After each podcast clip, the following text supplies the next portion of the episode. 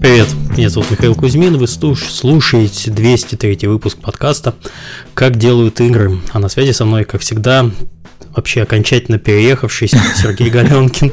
Окончательно переехавший это про меня, да. Привет. На самом деле я не могу сказать, что окончательно переехал, потому что я так часто переезжаю, что это очередной переезд, а не окончательный, я бы так сказал. Я сколько с Серегой дружу, э, вот уже лет, лет 15, наверное, и вот за это время он был э, Луганск, Киев, Кипр, Германия, ну, Берлин, и вот теперь mm-hmm. США. Пять да, и в, Киев, и, в, и в Киеве я переезжал дважды, так что все окей. Ну, еще не предел, еще не предел. Да, да, и в Киеве несколько раз переезжал, в Луганске несколько переезжал, так что у меня есть куда стремиться. Да, а, даешь. Тогда что, я вечно кочующий с вами или что? Да, да, да, да. Если Сережа вечно переезжающий. Ну, ты тоже переезжаешь постоянно, поэтому все окей, так положено. Граждане мира. Один я как mm-hmm. сыч сижу в Калининграде и смотрю на это все с такими вот большими глазами. Ты же из Светлогорска переезжал вроде, разве нет? И, из Пионерска. Ну, это тоже маленький, да. маленький, да, прибрежный городок. Ну, ты смотри, у меня самый большой переезд в жизни это 40 километров, смотри. Ай, ладно. Э, мы сегодня будем говорить про то, что произошло у нас в 2017, мы пытаемся построить какие-нибудь прогнозы на 2018. Но перед этим э, традиционный у нас блок рекламы и Патреона. Напоминаю, что поблагодарить нас за наш, э, нашу деятельность с Сергеем можно с помощью системы Patreon и с недавнего времени также на YouTube можно подписаться платно. За прошедшую неделю нас поблагодарили Якоб Негрей и Эндрю Миллиан. Э, спасибо большое, а также спасибо всем тем, кто продолжает это делать на постоянной основе. Вы нам очень сильно помогаете. Э, также подкаст у нас выходит при поддержке нашего генерального спонсора компании PlayX. Э, компания PlayX приглашает свою команду всех, кто хочет создавать проекты для миллионов игроков по всему миру. В PlayX вы будете работать вместе с лучшими специалистами индустрии. Именно благодаря им в 2017 году а, компания стала одним из 10 самых успешных мобильных разработчиков мира. В PlayX открыто более 30 вакансий, в том числе арт-менеджер, аналитик и художник по визуальным эффектам. Вакансии и подробности рекомендательной программы на job.playx.com. Еще раз job.playx.com. Подкаст выходит при поддержке Аподил. Аподил – это платформа для грамотной монетизации мобильных приложений. Аподил помогает разработчикам встраивать рекламу, анализировать ее эффективность и получать максимум дохода. Через единый SDK Аподил дает доступ к более чем 35 рекламным сетям. Он автоматически подбирает самую выгодную для разработчика рекламу в режиме реального времени, чтобы вы могли полностью сосредоточиться на создании классных игр, а не на их монетизации. А, подкаст также выходит при поддержке Mobile Soft Lab. Они немного переписали текст. Также у них новый сайт, на котором можно более подробно почитать про компанию. А, компания разработки хита Таонга The Island Farm поздравляет всех с наступающим Новым годом. Эй! И желает провести следующий год в команде профессионалов, которые делают лучшие в мире игры. Эй! Если ты всегда мечтал работать над успешным и интересным проектом, заходи на mobilesoftlab.com. Вот. Они убрали а, ссылку, они убрали email с BDSM, mobile Да, BDSM, BDSM, оказывается, не работает. А вот ссылки, когда на сайт заходишь, а, должны по, по сути нормально быть. Окей, э, что, что, что у нас? Ну, наверное, все. А, давайте еще скажу, что у нас, в принципе, так как сегодня выпуск более-менее свободный, задавайте, пожалуйста, свои вопросы в чате с пометкой «вопрос», это не конкурсная штука, но тем не менее. Э, задавайте свой, свои вопросы в течение выпуска. Мы постараемся на них ответить в конце, потому что у нас, в принципе, времени сегодня достаточно. достаточно мы не очень сильно чем ограничены. Вот. Так что вопрос, двоеточие и поехали. А еще у Алекса сейчас 7 утра. Он отважный да. человек. Я сижу, пью кофе и, и такой думаю, представит он меня, нет, или просто, знаешь, проигнорит. Ты, слушай, ну, связи, как обычно, Алекс Нечипорчик.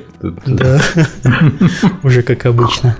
Так, давай, может быть, э, кто как провел лето, расскажем, чего, чего у кого произошло вообще, в принципе, в, в жизни, в компании. Зага, да, Алекс, давай начнем с тебя.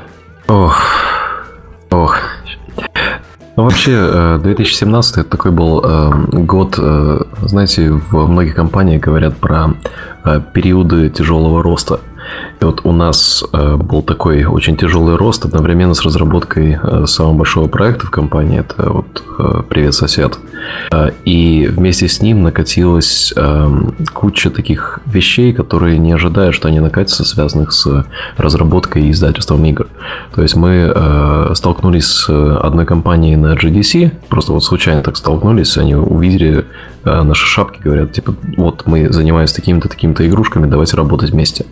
Э, они э, купили у нас лицензию на плюшки «Привет, соседа», и потом каким-то образом это пошло через э, круги лицензирования, как типа, о, это новый, будет какая-то новая горячая интеллектуальная собственность. И нам начали звонить каждый день, покупать лицензии. То есть наняли лицензионное агентство там. Потом с ритейлом мы столкнулись, тоже совершенно другие процессы, совершенно все новое. А, и одновременно с этим а, мы заключили партнерство с Microsoft, что у нас тоже в первый раз, где а, сделка на портфолио, где несколько игр в платформе будут иметь гарантированный маркетинг. И с этим связаны всякие прекрасные вещи типа сроков, которые нельзя срывать, а мы отложили соседа минимум один раз. Э, и вот как-то все таким круговоротом шло, шло и шло, и одновременно на личном фронте э, переехали в США, а потом поехали обратно, а потом туда-сюда, и в итоге э, как минимум два дома есть, в проводим время. И в каждом доме это свой сет одежды, свой сет всего. И такой берешь маленький чемоданчик и летишь между ними всего 10 часов между Амстердамом и Сиэтлом полет. А поверх всего этого есть еще вещи, о которых я еще не говорю. Это, это конкретно, что мы разрабатываем в Сиэтле. То есть там у нас сейчас студия здоровая, где сидят люди и работают над секретным проектом, который мы, скорее всего, либо на E3, либо на GDC будем анонсировать. То есть там такой э, in-house э, будет в и могу сказать, что это мультиплеер. Э, могу сказать, что это на очень знаменитой интеллектуальной собственности. То есть это не наша интеллектуальная собственность, а э, мы заключили крутое партнерство с э, одним из топовых известных онлайн-ресурсов, которые появились на Newgrounds давно-давно. Мне кажется, знаю, чем ты мне показывал, по-моему, его. Да, я тебе показывал, да. Ага, да, вот, да, это крутая Там реально будет очень круто. И а... вот весь год у нас так в переездах, в, в панике, и э, я начал лысеть. Вот это очень печально. Это хорошо, это означает, что тебе избыток мужских гормонов. А, когда человек лысеет, когда мужчина лысеет, это угу. типа хороший показатель. Все То есть это, это все, что лысеющие мужчины себе говорят, да? Э, женатый лысеющий мужчина. А, да-да-да, точно. Лейка тебя убьет, ты не сказал. Я хотя хочу поздравить по поводу э, Hello Neighbor, э, привет, сосед, потому что он есть везде. В Walmart отдельная стойка стоит с игрушками по Hello Neighbor. Угу. В Walmart, где место дорогущее, где, ну, то есть там, там стоит стоечка по, по PUBG для Xbox, и рядом такого же размера стоит стоечка по uh, Hello Neighbor. И она круче, потому что там кроме игрушки еще, ну, кроме игры еще игрушки стоят. Вот. Uh, да, в Таргете я видел чек стоечку. вообще, uh, вот uh, вся, все, все, что, о чем ты говоришь, это вот это как совокупность лицензирования плюс ритейла. Почему мы в ритейл пошли? Мы не хотели, чтобы средний чек для Э, когда вот э, ребенок со своими родителями идет покупать соседа, видит игрушку, видит потом это, видит потом то. И вот мы только что получили э, репорт с перезаказами, и практически все, кто заказывал партию соседа, включая вот Walmart, Target и так далее, они сделали точно такой же заказ. Еще раз. Супер. Ну, то есть это, это замечательно. Я, я вообще очень рад, что такое получилось, потому что долгое время считал, что так могут делать только суперкрупные игры, и, и то не все суперкрупные игры выходят с сувениркой только там Ubisoft да. и электроники. Э, и вот и еще в чате мне как раз напомнили э, про Мистер Шифти и вообще то, что у нас был доступ к, э, по сути, запускному окну Nintendo Switch, что было очень круто. Э, что вот мы э, в первый месяц, как Switch запустился, запустили там игру. А я тут пытался вспомнить еще другие инди-проекты, которые запускали мерч. У меня такой вопрос, э, кто может помнит. По Майнкрафту мерч запустился до того, как они продали? После, сильно после. После. То есть самостоятельно они его не делали.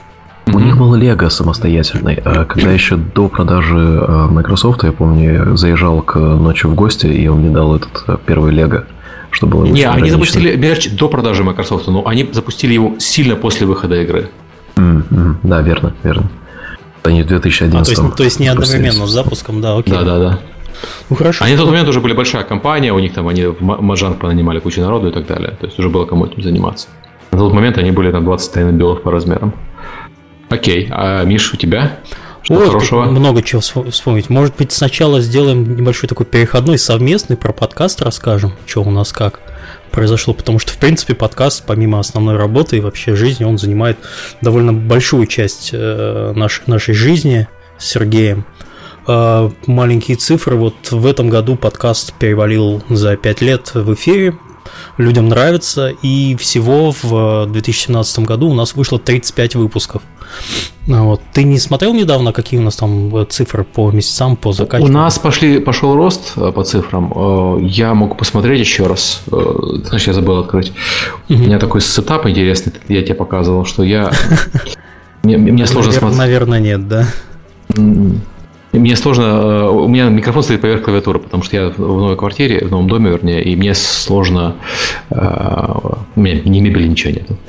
Так, э, да, у нас 183 тысячи за последние 90 дней, пошел рост, к прошлому году рост 30%.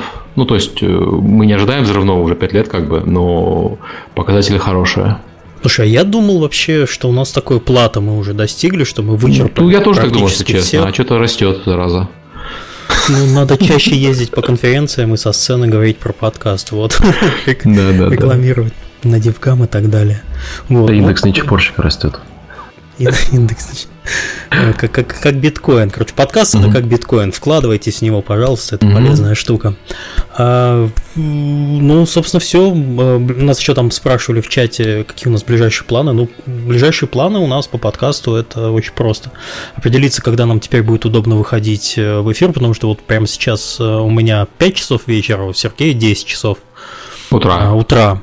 И поэтому нам надо как-то каждый раз будет учитывать. Мы, наверное, э, переедем на выходные с подкастом. Э, мне, в принципе, вот это время более-менее устраивает, когда у Сергея утро, у меня mm. вечер, будем, видимо, либо по субботам, либо по воскресеньям, но это мы еще обсудим после новогодних праздников. Да, мне это время тоже вполне устраивает. Я надеюсь, что у моей семьи джетлаг пройдет, и я смогу писать подкаст, пока они еще спят.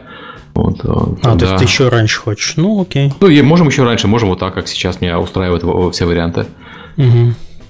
Окей. Ну, вот помимо подкаста, что чем я занимался? Я много играл, много работал и много времени проводил с семьей. А, для компании вообще год 2017 у нас, а, как вот Алекс, как ты сказал? А, Это, ну, более роста. Growing а, pains. Вот, вот, более роста.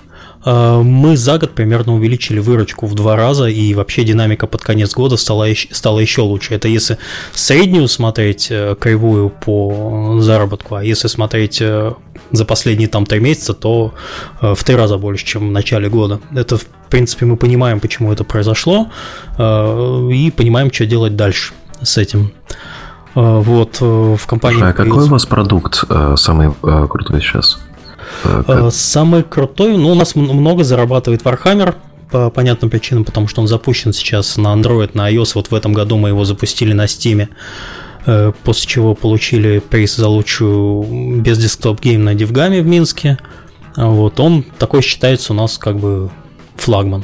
Еще очень хорошо у нас э, продается Tempest, у нас еще если мне не изменяет память, еще парочка продуктов тоже, тоже совсем неплохо. Ну, с большим таким отрывом. Там есть пятерка продуктов, которые хорошо зарабатывают. Вот. Эм, то есть мы продолжаем разрабатывать и издавать э, небольшие. Я бы, вот когда у меня спрашивают, чем занимается компания HeroCraft, я, я бы сказал, что мы занимаемся э, разработкой изданием небольших мидкорно-хардкорных игр. Это вот примерно так. За, за casual мы совсем не беремся.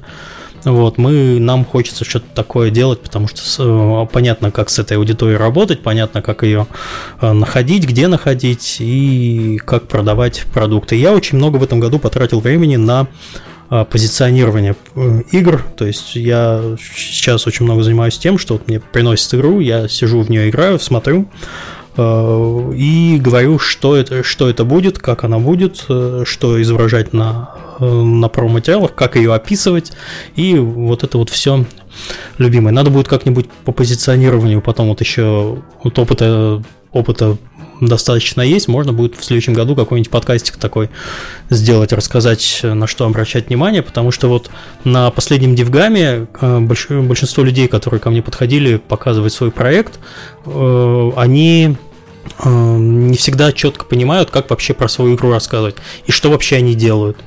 Есть для меня это большая боль, я это вижу, и это надо исправлять. Люди должны четко понимать, что они делают и к чему они стремятся. Вот. Так что будем стараться с помощью подкаста эту проблему а, проблему искоренять. Ну, вот э, вкратце так. А ты, Сергей?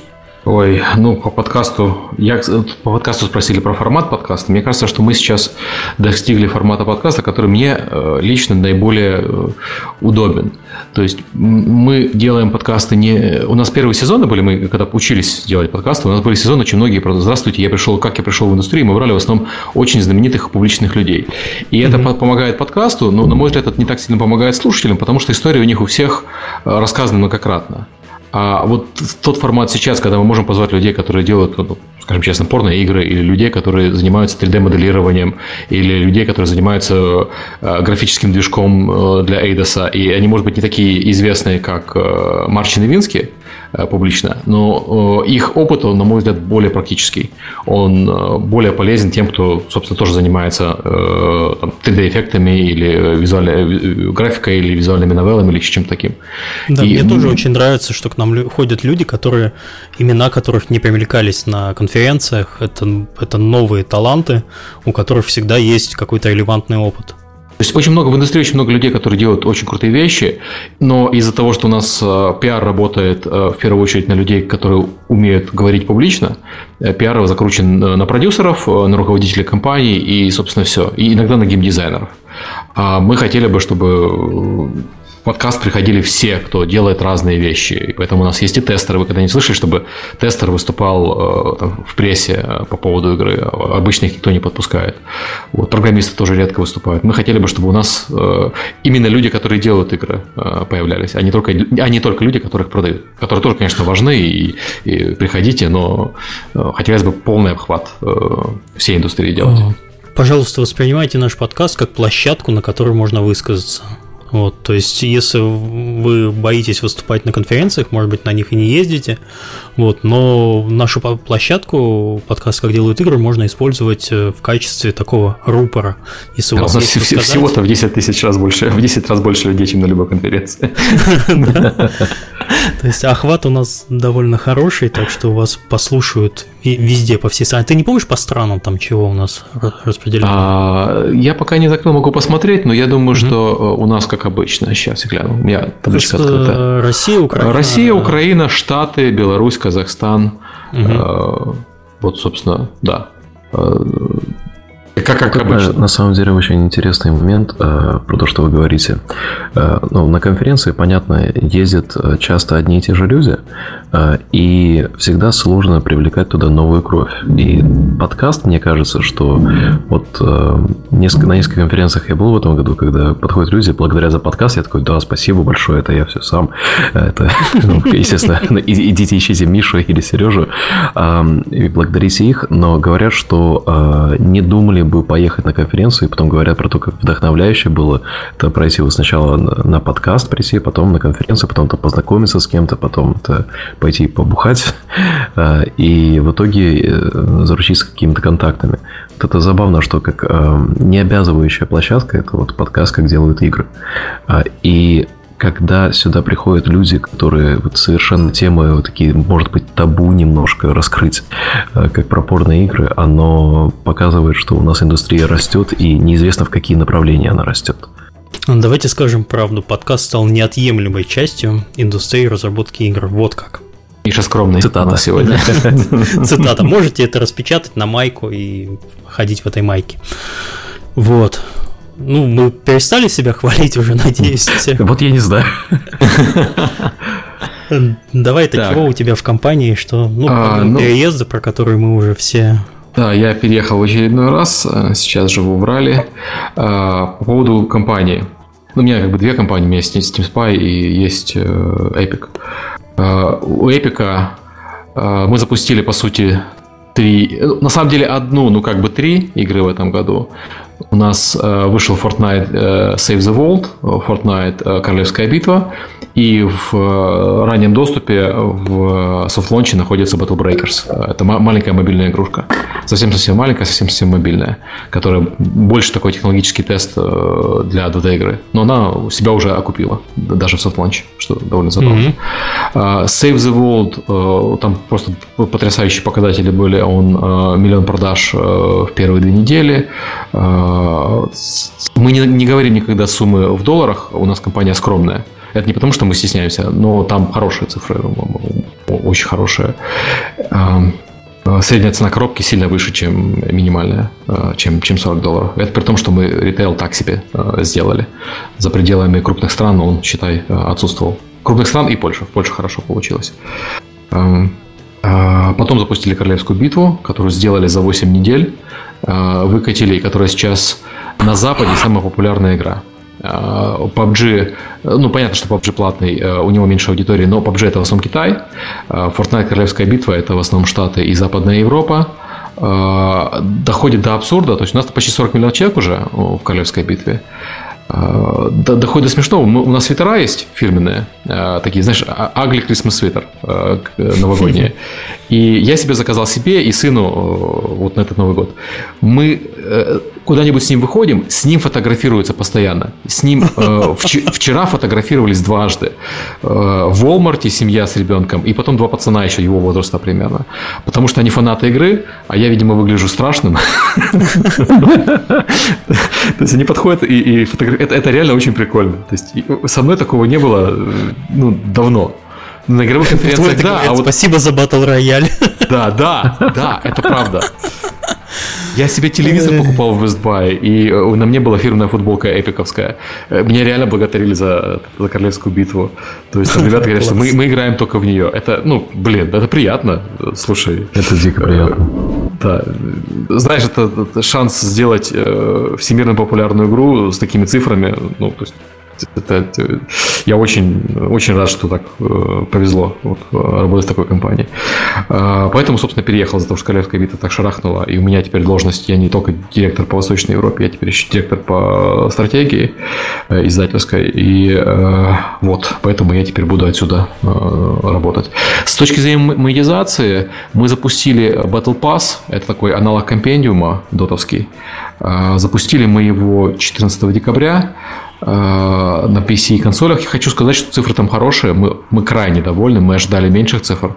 Э, возможно, это связано с тем, что мы его грамотно назвали, то есть он называется Battle Pass, почти как Season Pass, и консольным игрокам такие штуки привычно покупать.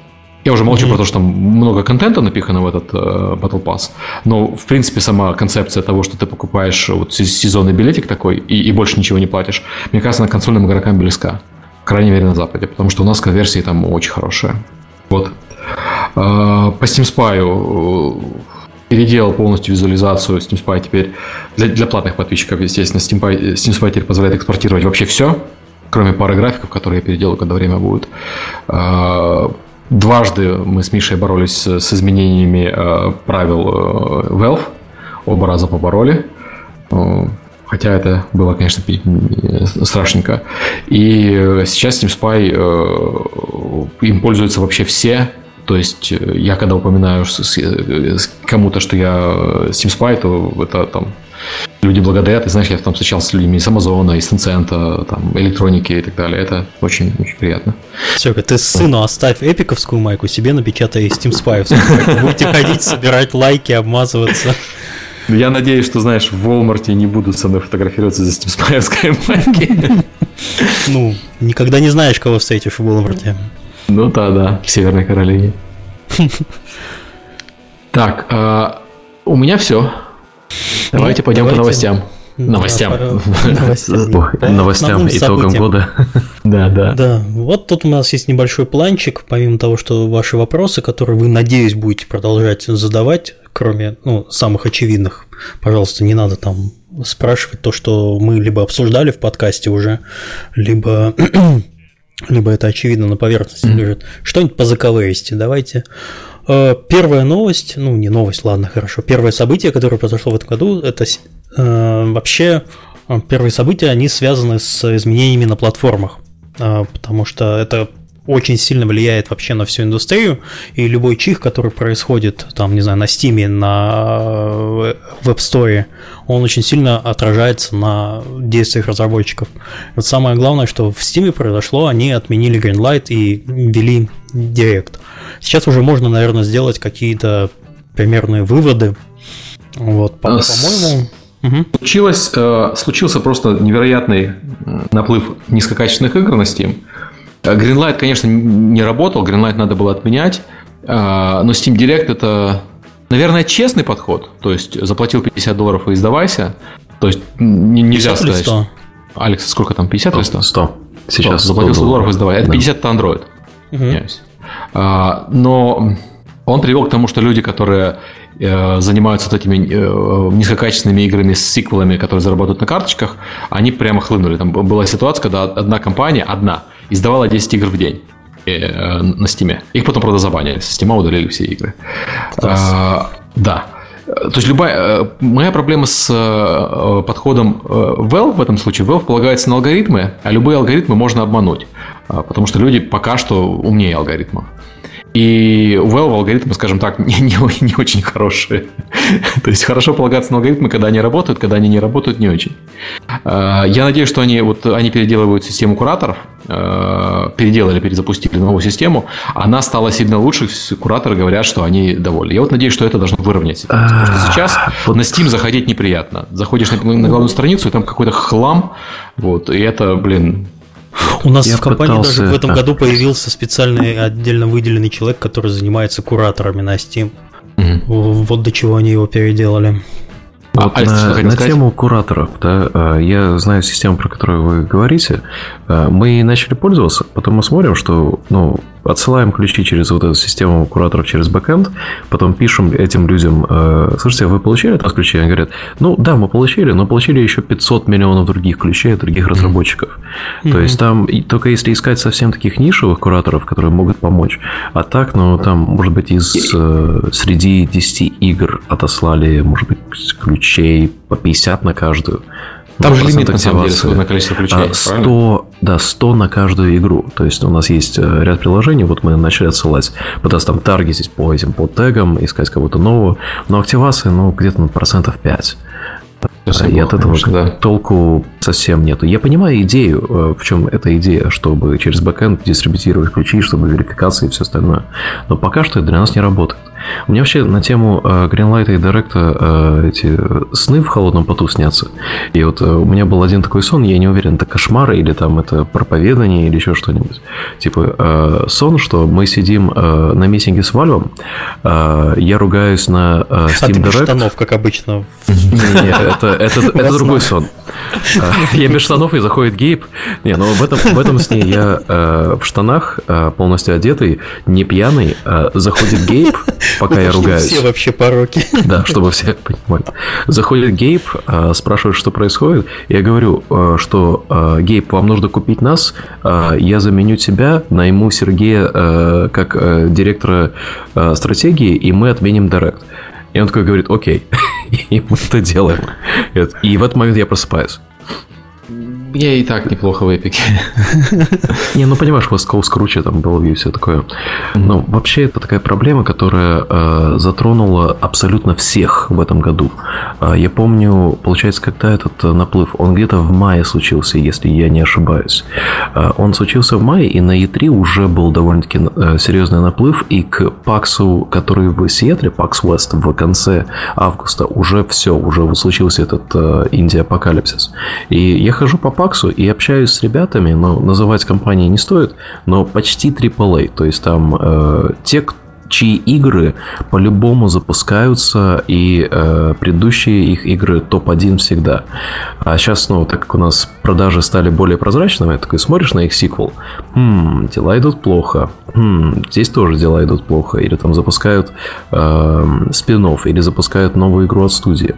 Э, и компании, у которых есть большие портфолио, когда вы запускают там на 8 платформах одновременно, Steam у них раньше был номер один. Сейчас у кого я не спрашиваю, Steam там номер 3 или номер 4. У нас в этом году э, Steam э, колебается между э, вторым и третьим местом, хотя мы как бы в основном издатель на Steam.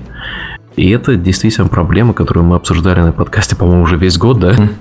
Ну да. И решение сейчас, ну, я сомневаюсь, что есть хорошее решение, кроме как полностью закрыть э, и сделать опять э, как-то курированный стор.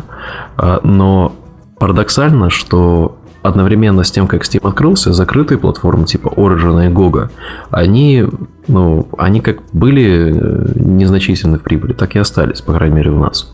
Ну, GOG э, просто еще хуже, чем Steam, хотя GOG э, столько народу сейчас нанял на до России, что мне прям удивительно, что, что же они там все делают, если честно. Ну, может быть, у них какая-то большая переделка планируется, и GOG внезапно станет сильнее. Но пока что GOG, я с тобой согласен, GOG, конечно, и близко нет. Я бы сказал, что Origin, на самом деле, дает лучше цифры, чем GOG. А какая идеология текущая у GOG? Вот они, GOG очень выборочно? Да. Они же раньше были издателем, как они себя позиционировали, как издатель без DRM, а, старых игр. С этого все начиналось. Это было хорошее да. положение, но оно закончилось. Теперь они издатель всего, кроме да. онлайновых игр. Сейчас они хотят быть Steam. Ну, вот не, не Steam, но не Steam, и это проблема, наверное. Второй Steam не нужен. Ну да. На мой да, взгляд, долго, э, да.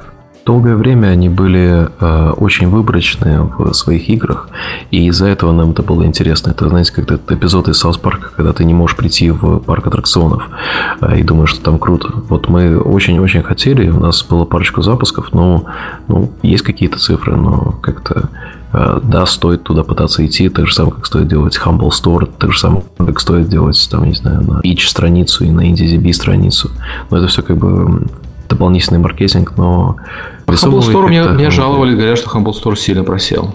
Ты знаешь, вот Humble Store а, именно на сторе продажи может быть, но а, мы заметили, что в этом году, вот, кстати, на тему, почему Steam у нас не самый первый час, а, продавать игру, предпродавать игру через виджет очень выгодно, именно через Humble Widget, потому что Угу. Во-первых, люди как-то более снисходительно стали к покупке да. игр на кривых, криво сделанных сайтах, а, которые не Steam. А, во-вторых, мы получаем их email адрес, и в-третьих, а, мы платим что-то в районе 5% вместо 30%. А, и когда у тебя, вот помнишь, мы раскрывали тему, что когда не с чем сравнивать твою игру, когда у тебя нет вот этого баннера, где за 5 баксов игра с 10 тысяч обзоров, то как бы легче становится продавать. И э, в этом году в первый раз я видел э, реально прямой возврат от э, маркетинговых денег, когда ты запускаешь рекламную кампанию, делаешь там парочку трекинг-тегов и реально там имеешь прямой возврат прибыли. Ну, ты знаешь, я, собственно, я большой сторонник всего этого. Мы про это мы как раз с тобой говорили. Э, собственно, Fortnite запускался именно так, без стима. И все вот эти цифры большие без стима э, достигнуты, потому что, ну, я уже говорил, что для нас, лично для, для нашего продукта, э, мы считаем, что Steam свои деньги не зарабатывает. Потому что мы, в принципе, да. были вынуждены написать почти все системы поверх, ну, все системы свои, потому что стимовские просто по качеству не устраивают. Ни апдейтер их, ни CDN их никуда не годятся. Ни матчмейкинг их, все. Это слишком... Еще э, в этом году э, Steam очень э, инвестировал в то, чтобы пользовательские обзоры имели больший вес. То есть у нас есть эти теперь э, самые последние обзоры, общий рейтинг, у нас есть эта вот графа, где видно, когда это бомбежка обзорами идет, да. Mm-hmm. Э, и постоянно в любом диалоге они говорят, ну вот что это, это типа важно. Э, я заметил очень интересную вещь, э, причем во время нескольких из наших запусков. Э, настоятельно рекомендую всем, кто еще не делает это, на своей Steam странице ставить Google аналитику. Понятно, аналитику нужно, но в Google аналитике есть же функция, что можно смотреть live э, свою страницу э, во время запуска. Прямо видеть. Да. да. И если вы делаете сортировку, ну, э, у меня такая dashboard во время запуска, где видно, сколько людей на странице, на какой странице, откуда эти люди, и еще парочку параметров по дополнительным тегам, если нужно. И вот я заметил, что запускаешь игру, и моя топовая страница – это очень конкретно отсортированная э, страница по обзорам по последним обзорам, которые, чтобы до нее добраться, нужно сделать несколько кликов.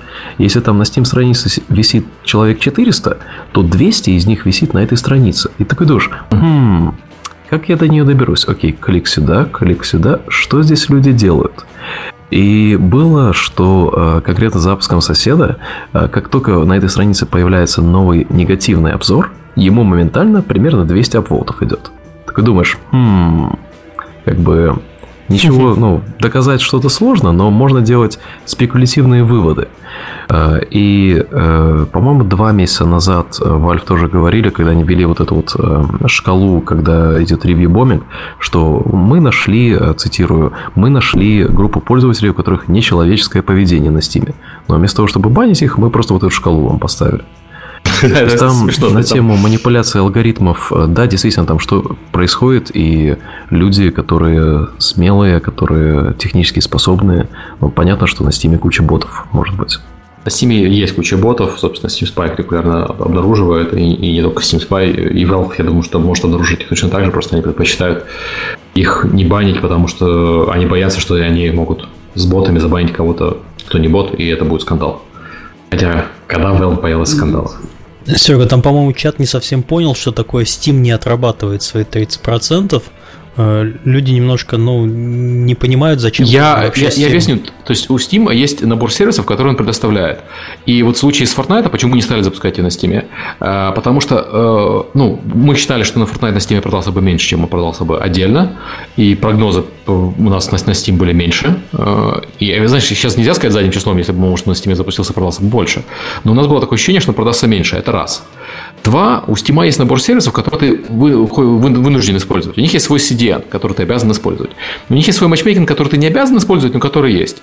И вот их CDN, он отвратительный, потому что у него может быть задержка между разными серверами в 12 часов, что окей для обычных игр, но для мультиплеерных игр совсем не окей. Совсем-совсем-совсем не окей. А, соответственно, тебе нужно иметь свой CDN, а ты запускаешь как бы лончер. Потом у них социалка, она Steam, эксклюзивная. То есть, ты пользователь вроде как бы есть у тебя, но ты их не знаешь, ты с ними общаться не можешь. То есть, ты должен вводить дополнительную регистрацию, чтобы своему пользователю иметь возможность написать письмо а, о том, что у тебя в игре какие-то изменения произошли. Или как-то с ним коммуницировать. А, потому что Valve тебе этого не дает. То есть, когда обнаруживается, что ты должен поверх Steam написать свой Steam, чтобы иметь вот эти все возможности, как бы такой, окей, а нахрена мне Steam тогда?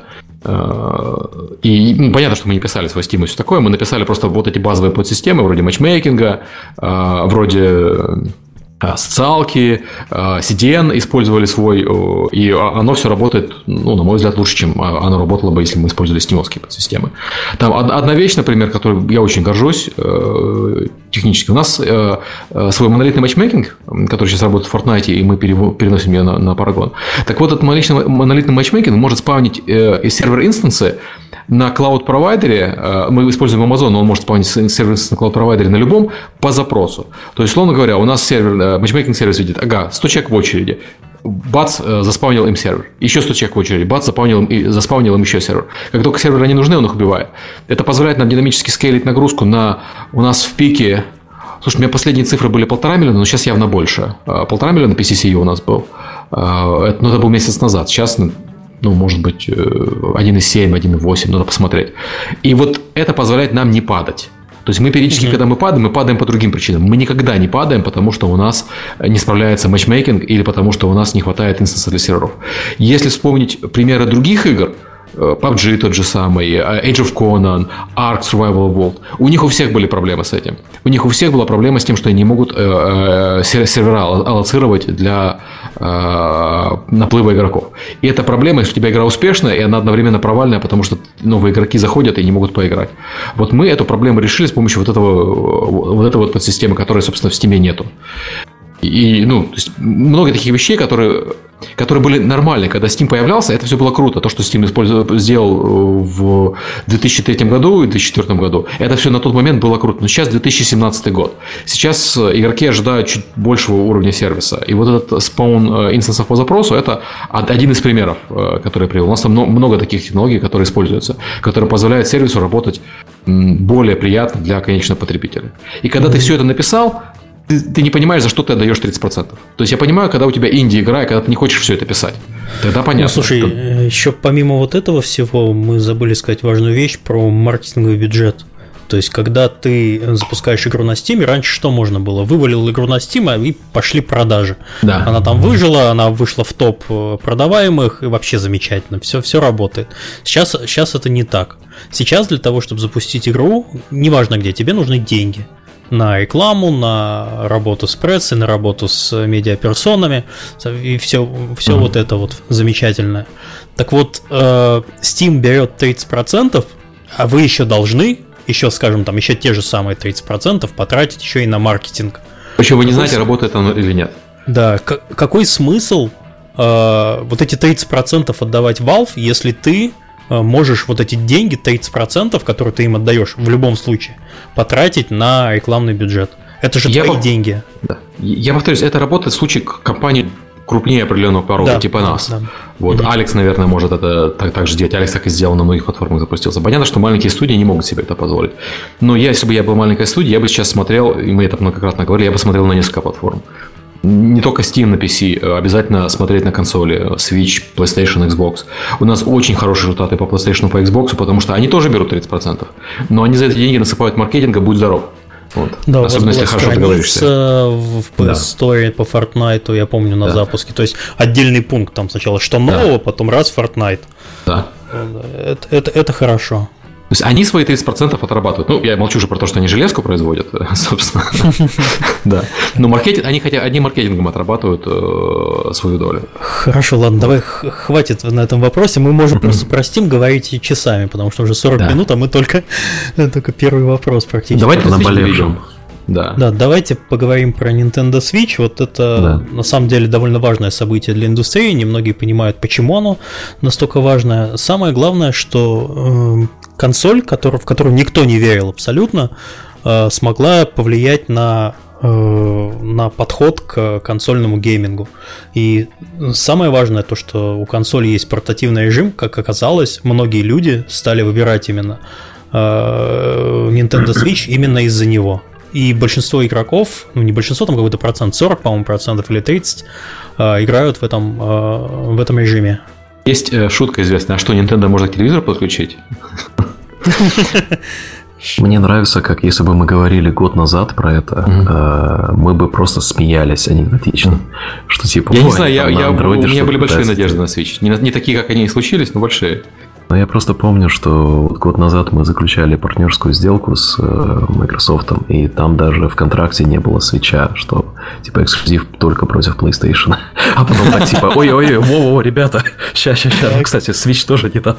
А мы уже такие радовались, типа, о, окей, мы запустим э, соседа и на свече, и на, и на Xbox. Я такой, не, не получилось. Черт. Поэтому я сейчас э, так, э, я ничего не подтверждаю, естественно, там никаких анонсов еще нету, контрактуально не могу. А, но вот Switch, а, самое интересное, что для меня, а, это что ритейл там доминирует продажи даже для инди. Я говорил с некоторыми инди, которые запустились и в ритейле, и на цифровом сторе, и у них продажи в ритейле на порядок лучше. Это первое. Второе, что ну, шокирующее количество юнитов, они уже сколько, 10 миллионов или больше закрыли. Да, 10 а, миллионов было недавно новость. Да, вот это было 10 миллионов до э, Holiday Season, значит, после Holiday Season будет вообще сумасшествие. И э, распродажи для нас, вот у нас сейчас есть две игры на свече, и мы э, вовсю, вовсю, вовсю портируем кучу игр, э, распродажи там вообще феноменальные. Это как э, Steam 2012 года, когда идет распродажа у тебя на Steam на твою игру, и у тебя просто там ну, в один день бабахает. Вот у нас сейчас так же самое бабахает. И э, на удивление, э, Nintendo у них как бы была такая плохая репутация для э, инди-разработчиков, ну, работы с инди-разработчиками. У нас на 3DS был с ними длиннющий проект, когда Punch Club портировали. Э, а здесь они просто вот, вот все, что они говорили, они сделают – они сделали это и еще 100% сверху добавили. А такого от платформы очень редко можно ожидать.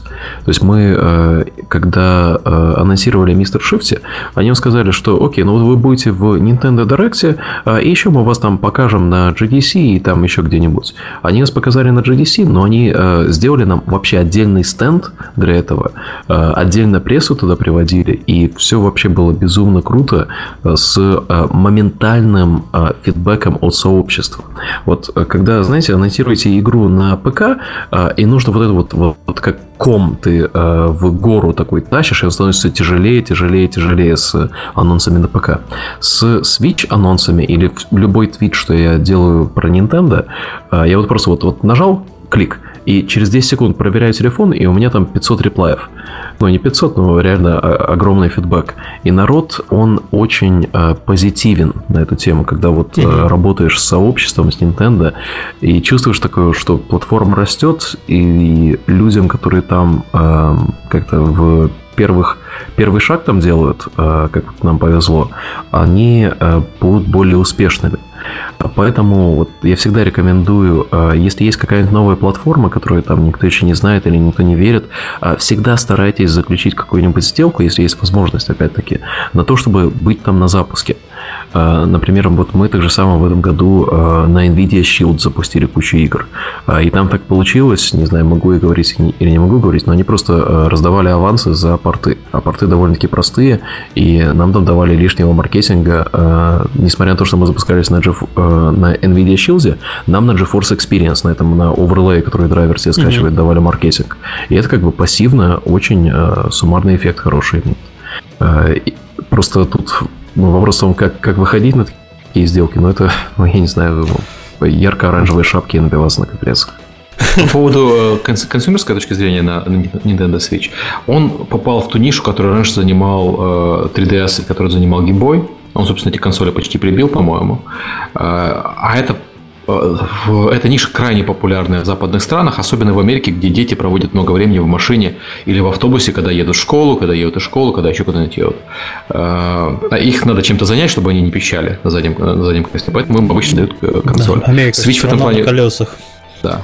Switch в этом плане идеальный, потому что ребенку может дать консоль, чтобы он не играл на заднем сидении машины, а потом он приходит домой, втыкает ее в телевизор свой и э, там, в Playroom и играет, э, продолжает играть на ней дальше они попали, прям, прям, прям попали, попали. У нас очень много лицензиатов сейчас делают игры для свеча, это э, не может не радовать. же то же самое, э, это то, чем PlayStation Vita должен был быть. Угу, как мне да, кажется. Да. Потому что когда Vita анонсировали, и они показывали этот Remote Play на E3, угу. у меня было ощущение, что это одно и то же железо. Вот в один момент. Это Помните, когда Wii анонсировали mm-hmm. по-дурацки, такой ты думаешь, вау, это типа она портативная, не-не-не, она к этому GameCube подключается. Вот Vita э, должна была иметь вот, это, вот эту нишу, э, и по разным причинам она ее не заняла. А, и пришли Nintendo такие, хопа, мы дропаем все эти гиммики с э, motion контролами и сделаем нормальную консоль. Там и есть дадим первый год. окей. Ну, окей, окей, они есть, но они не обязательны. Но mm-hmm они запустили отличную консоль и распланировали first party игры на первый год с постоянным потоком контента. То есть между запуском Зельды, что было вообще гениальнейшим решением, Марио Картом, Супер Марио Galaxy, Рэббитами, по которым мы хвалили на подкасте, это прекрасная стратегия контента. И разбавили это все инди-играми.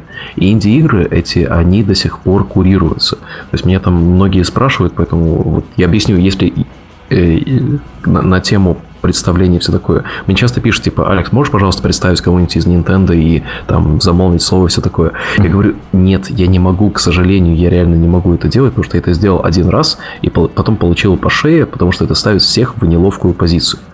А, я могу представить, у меня... Ты же с американцами общаешься? Да, Я с европейским да, с представителем общаюсь, и он как бы прямо всеми руками распростертыми гоните ко мне, говорит, ага, разработчиков. Отлично.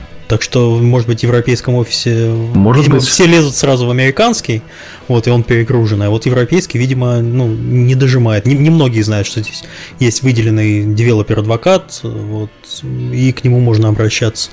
Угу. То есть э, мы причем познакомились совершенно случайно на Игромире. Я бы никогда не думал, что на, на Игромире можно таких людей встретить. Правда. Пошли к iOS, наверное. У да, нас э, да. iOS 11 случился.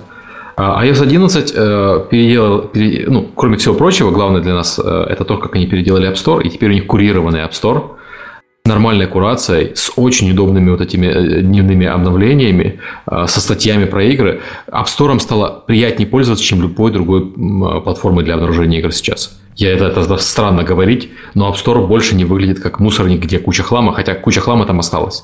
Она просто не, пол... тебе не бросается в глаза но они поломали полностью подход к маркетингу, который сложился с течением э, многих лет. Я помню первые версии App Store, когда они были, э, там половина нашей индустрии, знаете, как делала?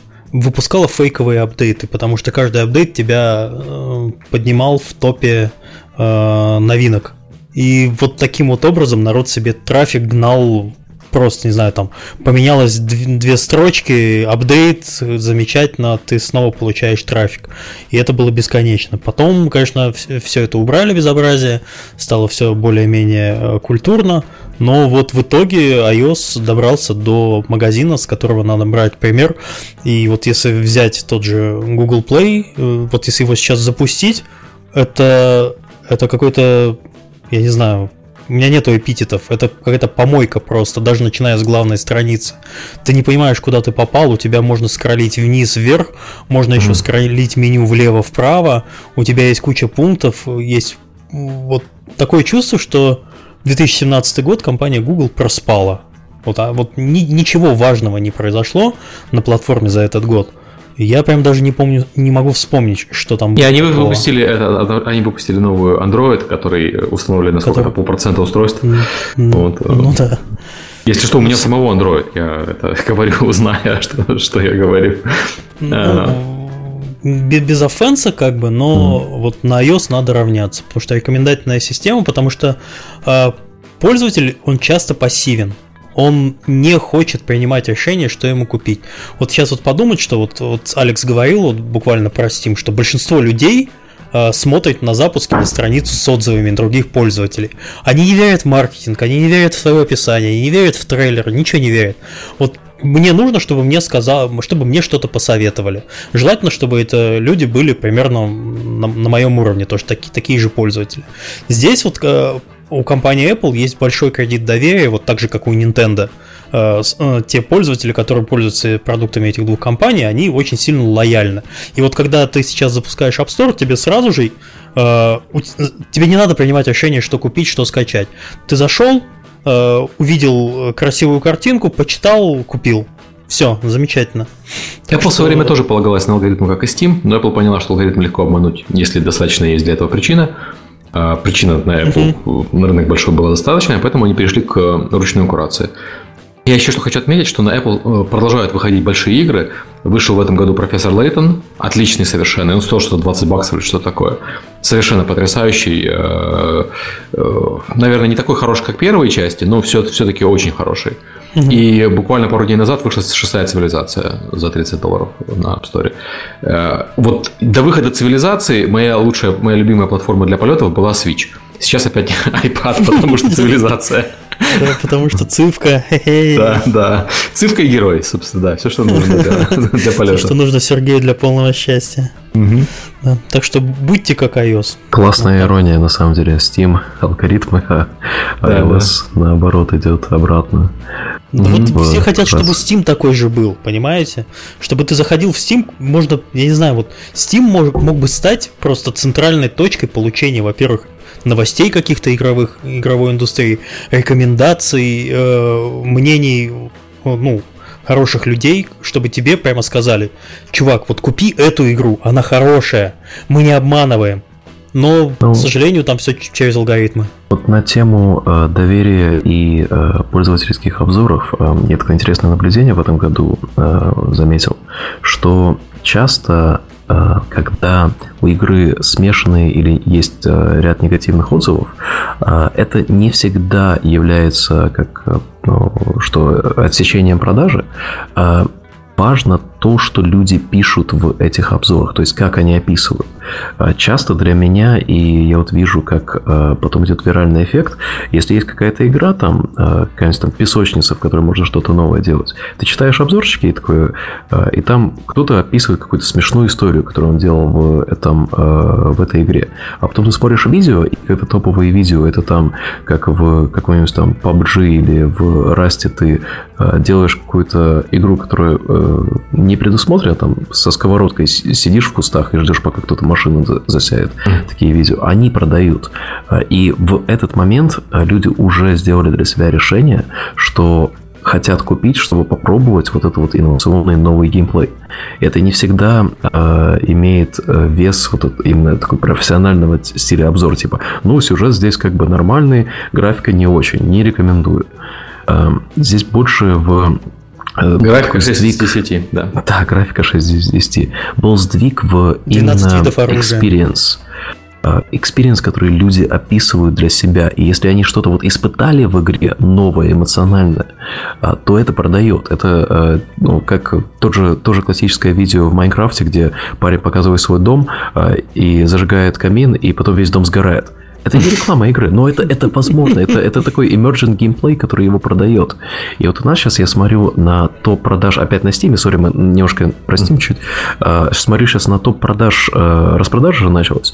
У нас топ продаж это Streets of Rogue за сегодня.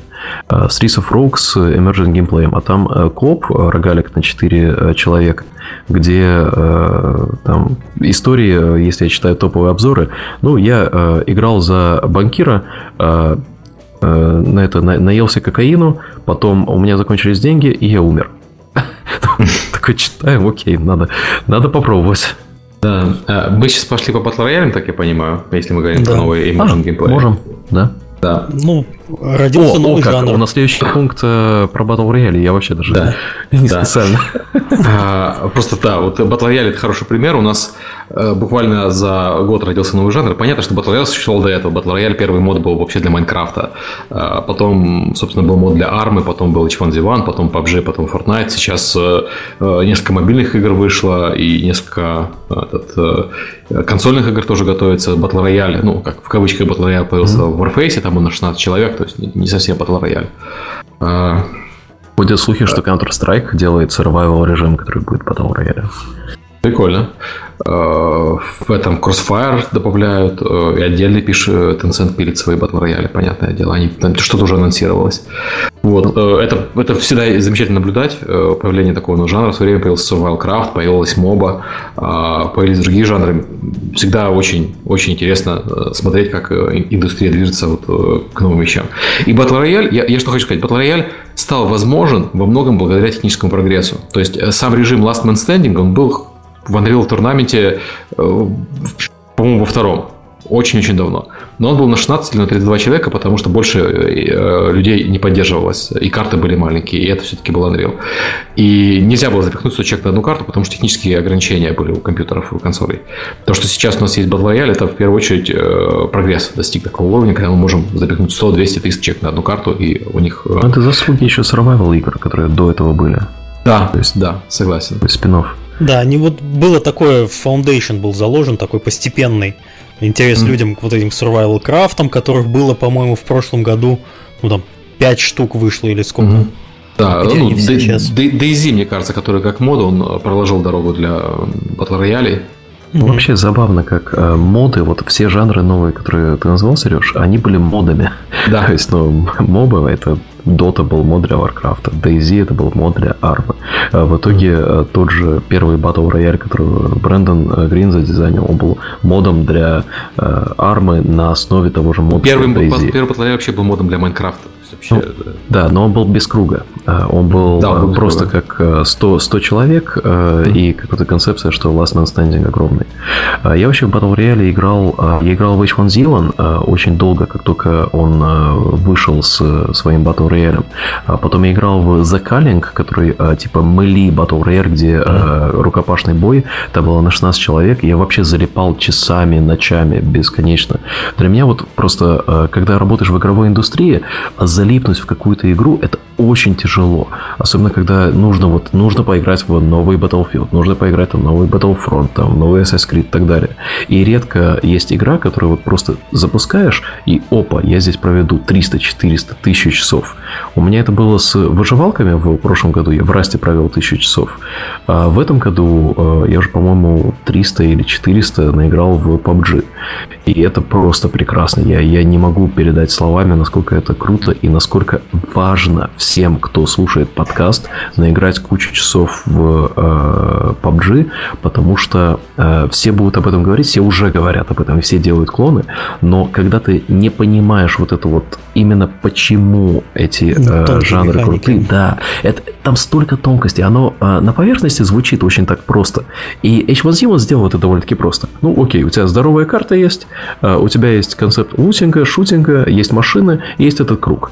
Э, на поверхности, на бумаге, оно все выглядит э, ну, очень просто. И H1Z это сделали. Они там сделали кучу ошибок, которые сейчас всплывают после того, как наигрался я в PUBG. Например, что все деревья должны быть достаточно широкими, чтобы иметь прикрытие. Э, нужно давать возможность людям лежать в траве.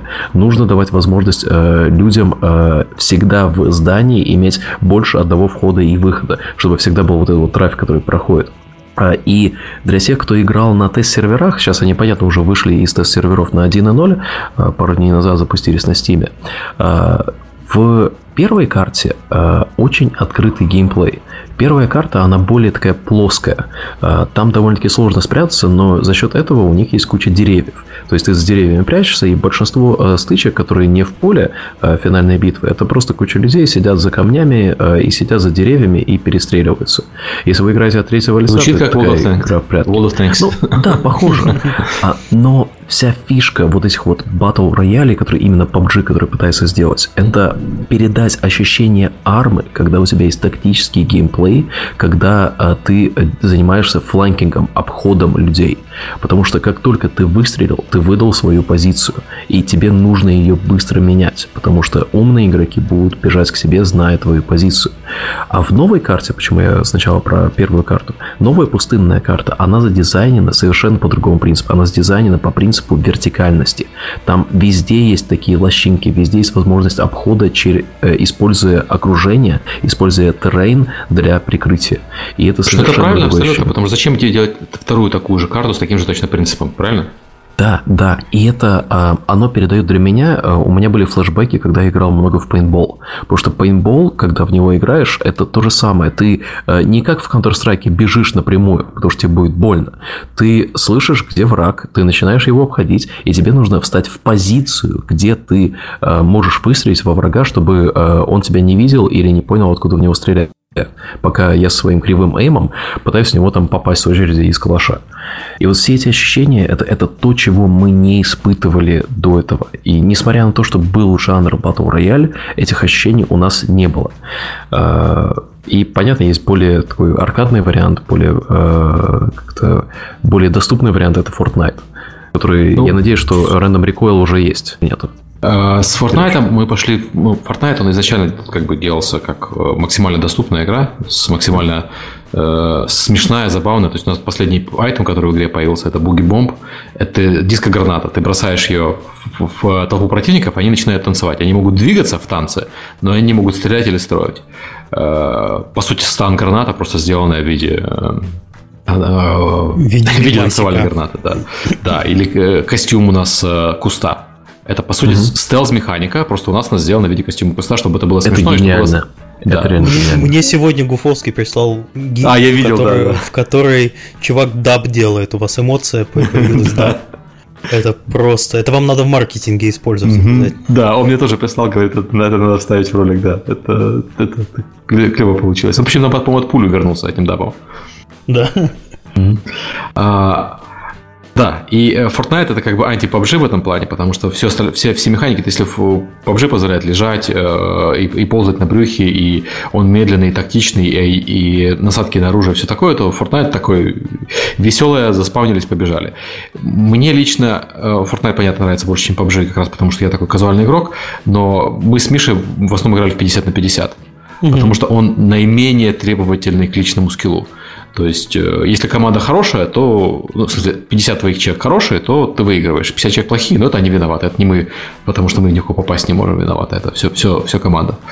Вот. Э, да. Да, ну вот но...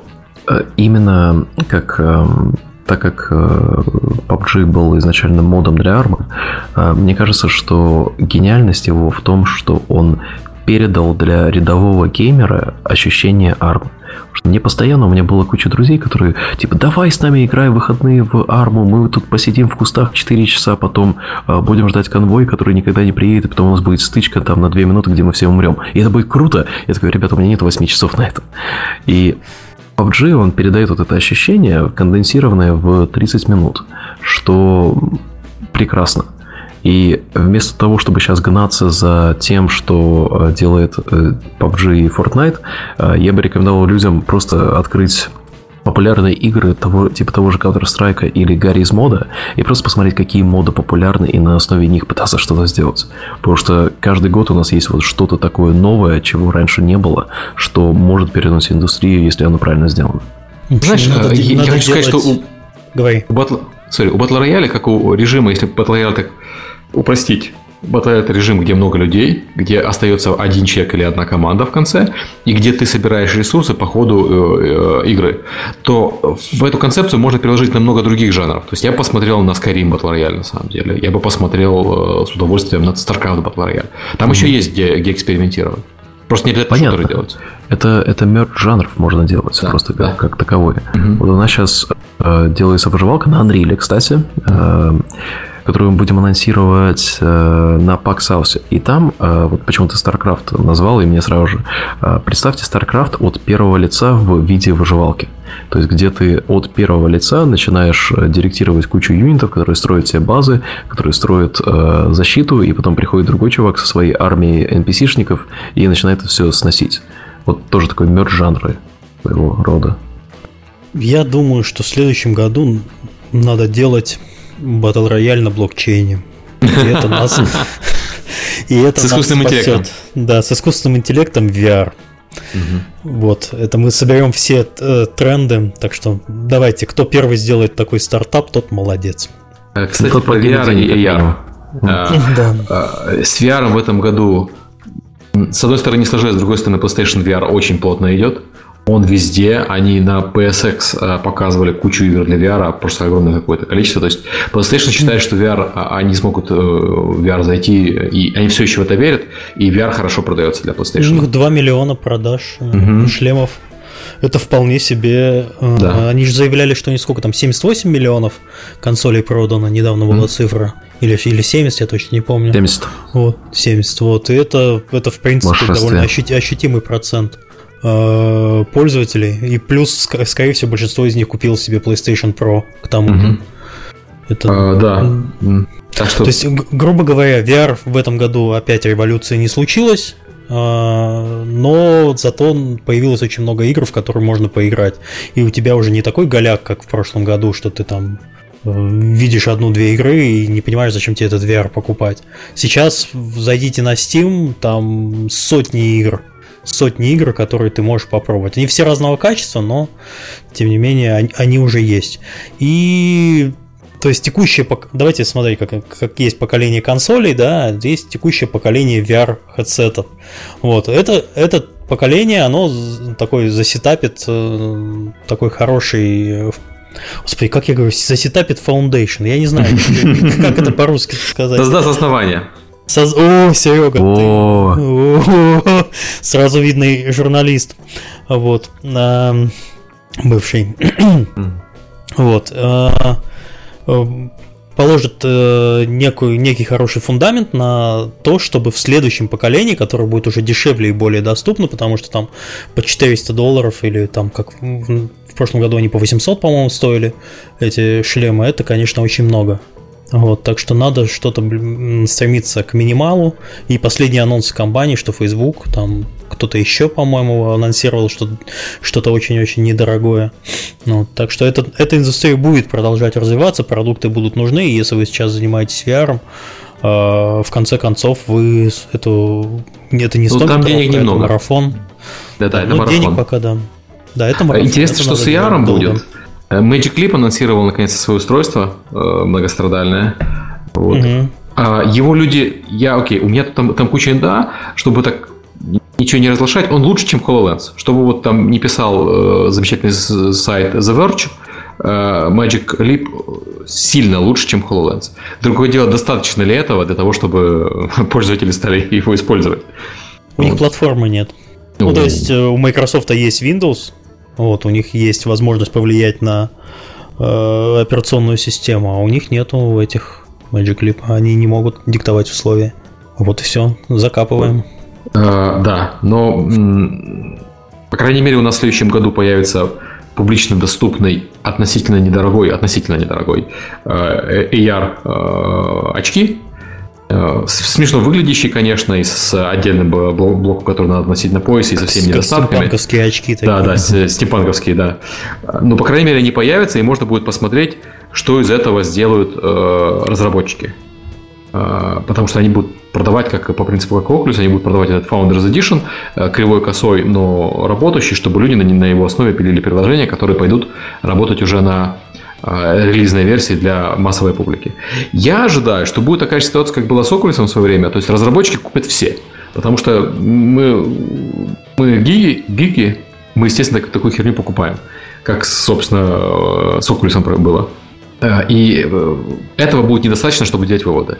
То есть то, что Magic Leap будет раскуплен девкиты разработчиками, это не значит, что потом релизная версия будет раскуплена пользователями. Но если вы вас, вам AR интересен, я советую записаться и... Мне кажется, еще будет волна, как только вот это устройство выйдет, э, будет волна ютуберов, стримеров, которые используют это для контента, для создания интересного контента там угу. ходишь, ты там покемонов ловишь в AR или еще что-то. А, и это может создать такое не совсем правдивое впечатление, что все сейчас пойдет в мейнстрим. Потому что у меня такое ощущение сложилось, когда вышел а, первый Oculus, и все ютуберы играли в эти в хоррор-подделки. А, естественно, все переигрывали реакции, то, что вот в VR сейчас все можно играть, все будет круто.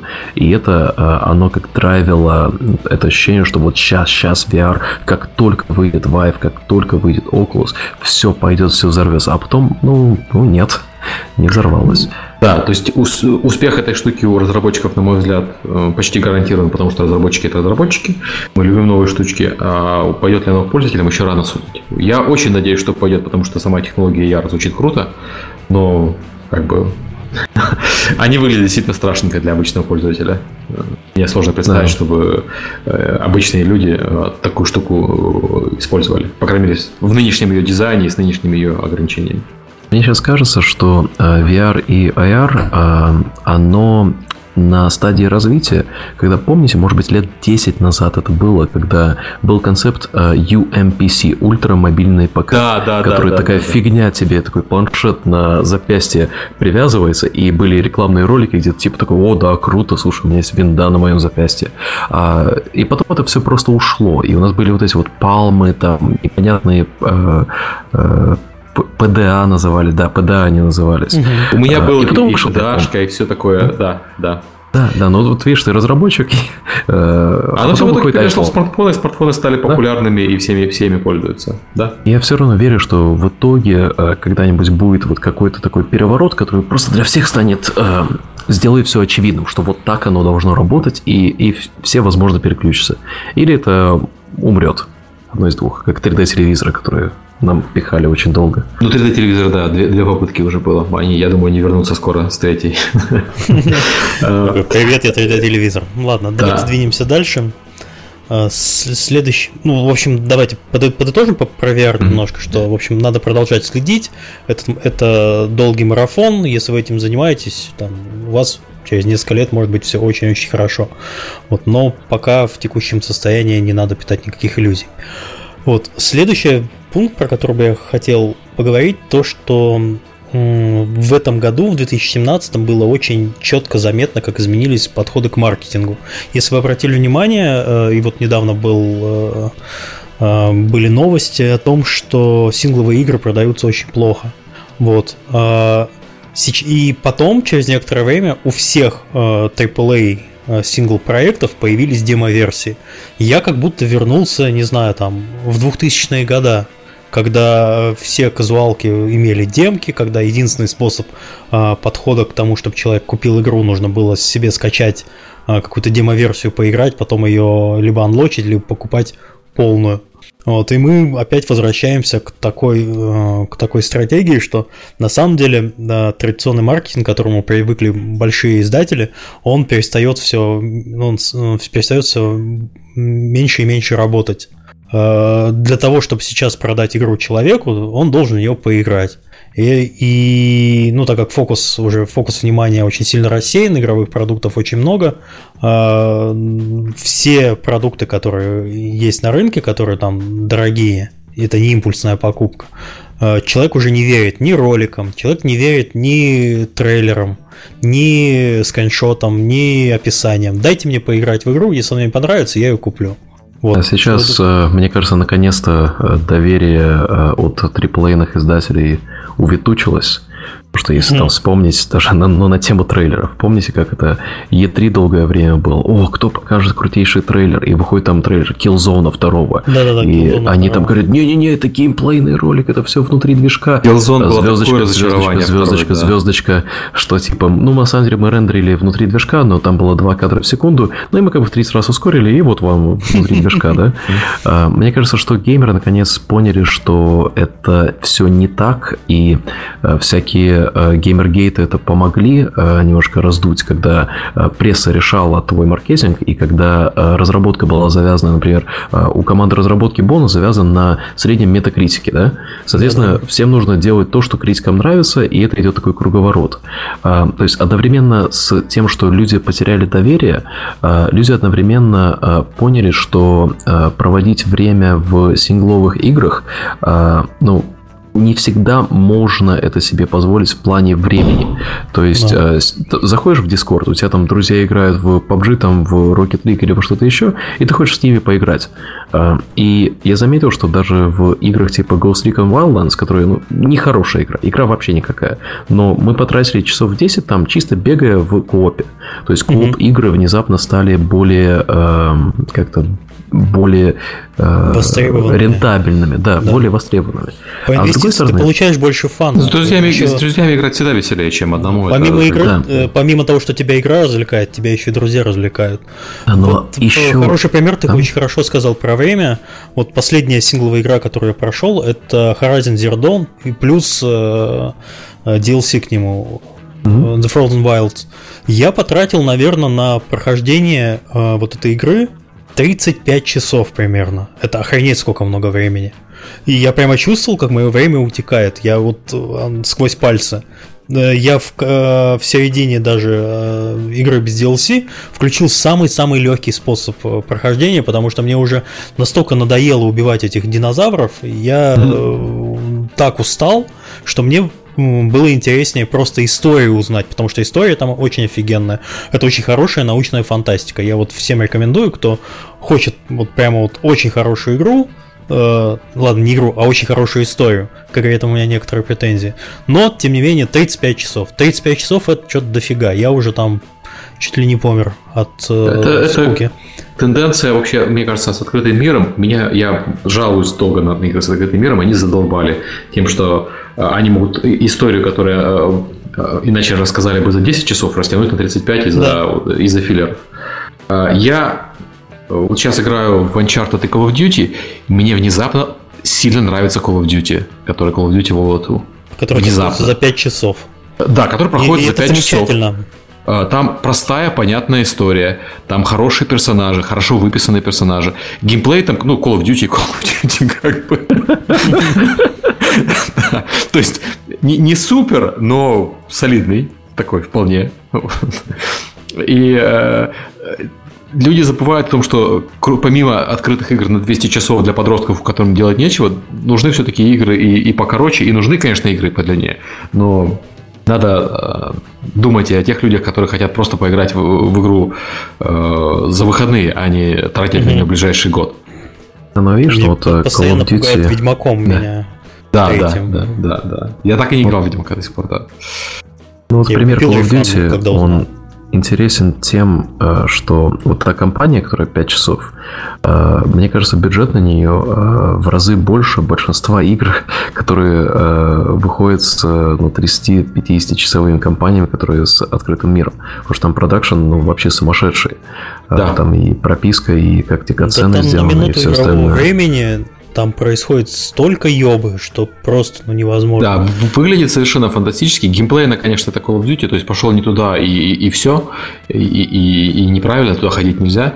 Э, и многие уровни проходят это trial and error. А куда же надо, чтобы я шел? Подождите, сейчас я пойму, куда они хотели, чтобы я шел. И это плохо. Но как бы Call of Duty, что, еще от нее ждете? Если говорить просто про э, рентабельность разработки, э, линейный контент, он всегда будет дороже, чем э, открытый сэндбокс.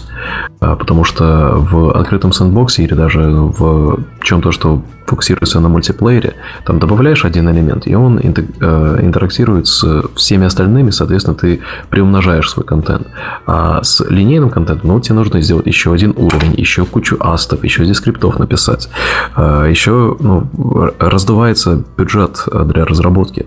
Поэтому, когда вот нам пичат э, игры, которые сингловые, это очень сложно продать, если это вот именно линейная игра. И мы видим в продажах наших, что линейные игры действительно продаются меньше. Потому что, ну, во-первых, сложно внимание получить от игроков. Э, и как запускаешь, и оно вот запустилось, и потом падает, так как никто в Steam не играет из твоих друзей. Все забывают. Да, они даже прошли ее и, и, забыли, и забыли про нее. А игра, да. очень маленькая. Да, когда такие игры пропадают, то все, их, все про них забывают. Угу. Давайте двинемся дальше еще к Давай. одному событию, которое довольно крупное, которое произошло в этом году, про луткрейты. И то, что... Эй. Да, мы это уже немного обсуждали, но такой небольшой резюме подведем. А, и вообще влияние мнений игроков на решение крупных компаний. Там у нас Сергей хотел очень сильно. Да, я хотел об этом сказать. То есть э, Луткрейты, история вокруг луткрейтов, которая э, раздул Reddit и возникло такое мощное возмущение игроков, он привел к вполне реальным изменениям.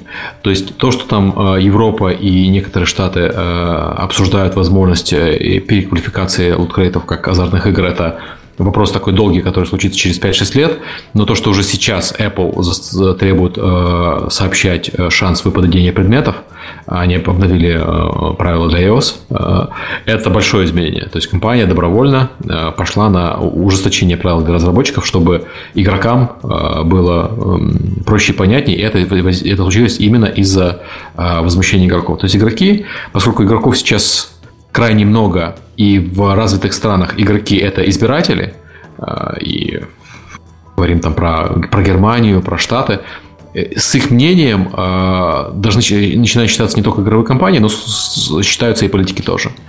Э, мы наконец-то, мы 20 лет назад я, мы это обсуждали, наверное, вот когда, когда, когда-нибудь нынешние дети подрастут и станут голосовать. Вот, этот процесс произошел, все, нынешние э, прошлые дети – это нынешние избиратели, и если игрокам что-то не нравится, они могут изменить законы страны, чтобы им это нравилось. Это звучит так для меня, как старого человека, наверное, как фантастика – Э, но мы пришли наконец-то к этому принципу, и игрокам нужно это использовать э, во благо, естественно. То есть нужно понимать, что у них есть инструменты для общения с э, игровыми компаниями и для общения с законодателями, что они мощная сила, и им нужно, чтобы их голос слышали. Вот, в общем, собственно. ждем в ближайшее время еще развития этой истории, потому что она еще не закончилась. И посмотрим, как это сильно повлияет на индустрию э, в ближайшее время. Потому что в этом году практически в каждой синглплеерной игре у тебя была возможность что-то еще дополнительно занести. Но единственное, что, конечно, чашу терпения перегнул, переполнил э, Battlefront – вот, а что будет дальше?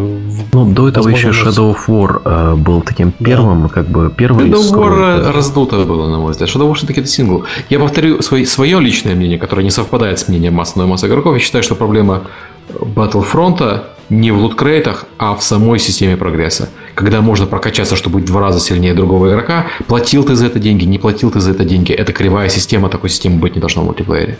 Да. Вот мне очень-очень интересно будет э, посмотреть на э, отчет прибыли за четвертый квартал от EA, потому что Battlefront, да, они вырубили э, микротранзакции, но игра все равно сломанная и невеселая. Она как такой аркадный шутер, где непонятно, что происходит – и э, в один момент я понял, когда я там бегаю по полю, все красиво, там эти вокеры идут, э, все круто, но ты понимаешь, что от твоих действий очень мало веса. И я такой, хм, что-то я хочу купить себе как апгрейд какой-нибудь, а я не могу купить это апгрейд. То есть у меня было ощущение, что игра была задизайнена, чтобы у тебя был импульс покупки апгрейда. Ну, понятно, что это дополнительная прибыль. А так как дополнительной прибыли нету, и одновременно с этим идет вот вся эта как-то пиар, про который мы только что говорили, э, я, я это на акции Electronic Arts я поставил шорт, то есть я получу э, прибыль, если они упадут, и с расчетом на то, что Disney просто отнимет у них лицензию. Ну, это, наверное, слишком экстремально. Сейчас, после выхода а, последнего джедая, у них должны были подняться продажи. Я не продажи, знаю, но должны были. Ну, продажи это поднимутся, по-любому это будет а, такой подарок, который ты заходишь, о, Звездные войны игра там. Да, ну потому что ты выходишь из кинотеатра, который находится в мультиплексом, у тебя GameStop там под боком, и на нем огромный баннер «Купи игру». Ну, ты, ты знаешь, вот ты заходишь... Выходишь и покупаешь. Заходишь в GameStop, заходишь в Walmart, заходишь в Target, у них стоят стойки Звездных войн, но они всегда забиты играми. В то время вот как это я тоже заметил. Угу. Да. Вот мне кажется, мы, возможно, дошли до такой критической массы, когда вот все эти геймеры, которые обозрены э, лутбоксами, луткрытами, они рассказали всем своим друзьям, что типа не покупайте. Вот я там что-то слышал. Да. Ну, я, собственно, я не, не покупал Звездные войны. И, и меня не смущает проблема там, занести еще денег после покупки игры, но меня смущает, что вообще сам факт, что я зайду в игру, и первые 25 часов я буду мясо. Потому что там игр, играют э, чуваки, которые занесли а, денег ага. или играли раньше меня, и они сильно мощнее. Зачем? Battlefront есть, а в чем на фан? распродаже. Да, уже 30%, по-моему, или 40%. Да, да. Ну, а, интересно. Да, реально, а, сейчас за 20, за 35 баксов можно уже купить. Вот прямо сейчас на PlayStation Store он а, висит за 35 баксов. Класс. Забавно, очень быстрый дискаунт идет.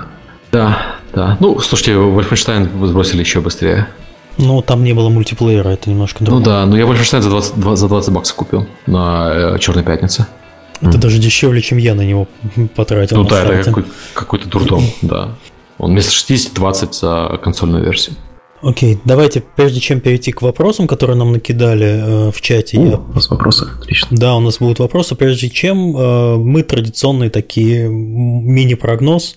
Вообще, какие игры будут востребованы в 2018 году? У нас была такой, такая тема в прошлом э, год назад. Э, вот хотелось бы немножко повторить, но что вы думаете по этому поводу?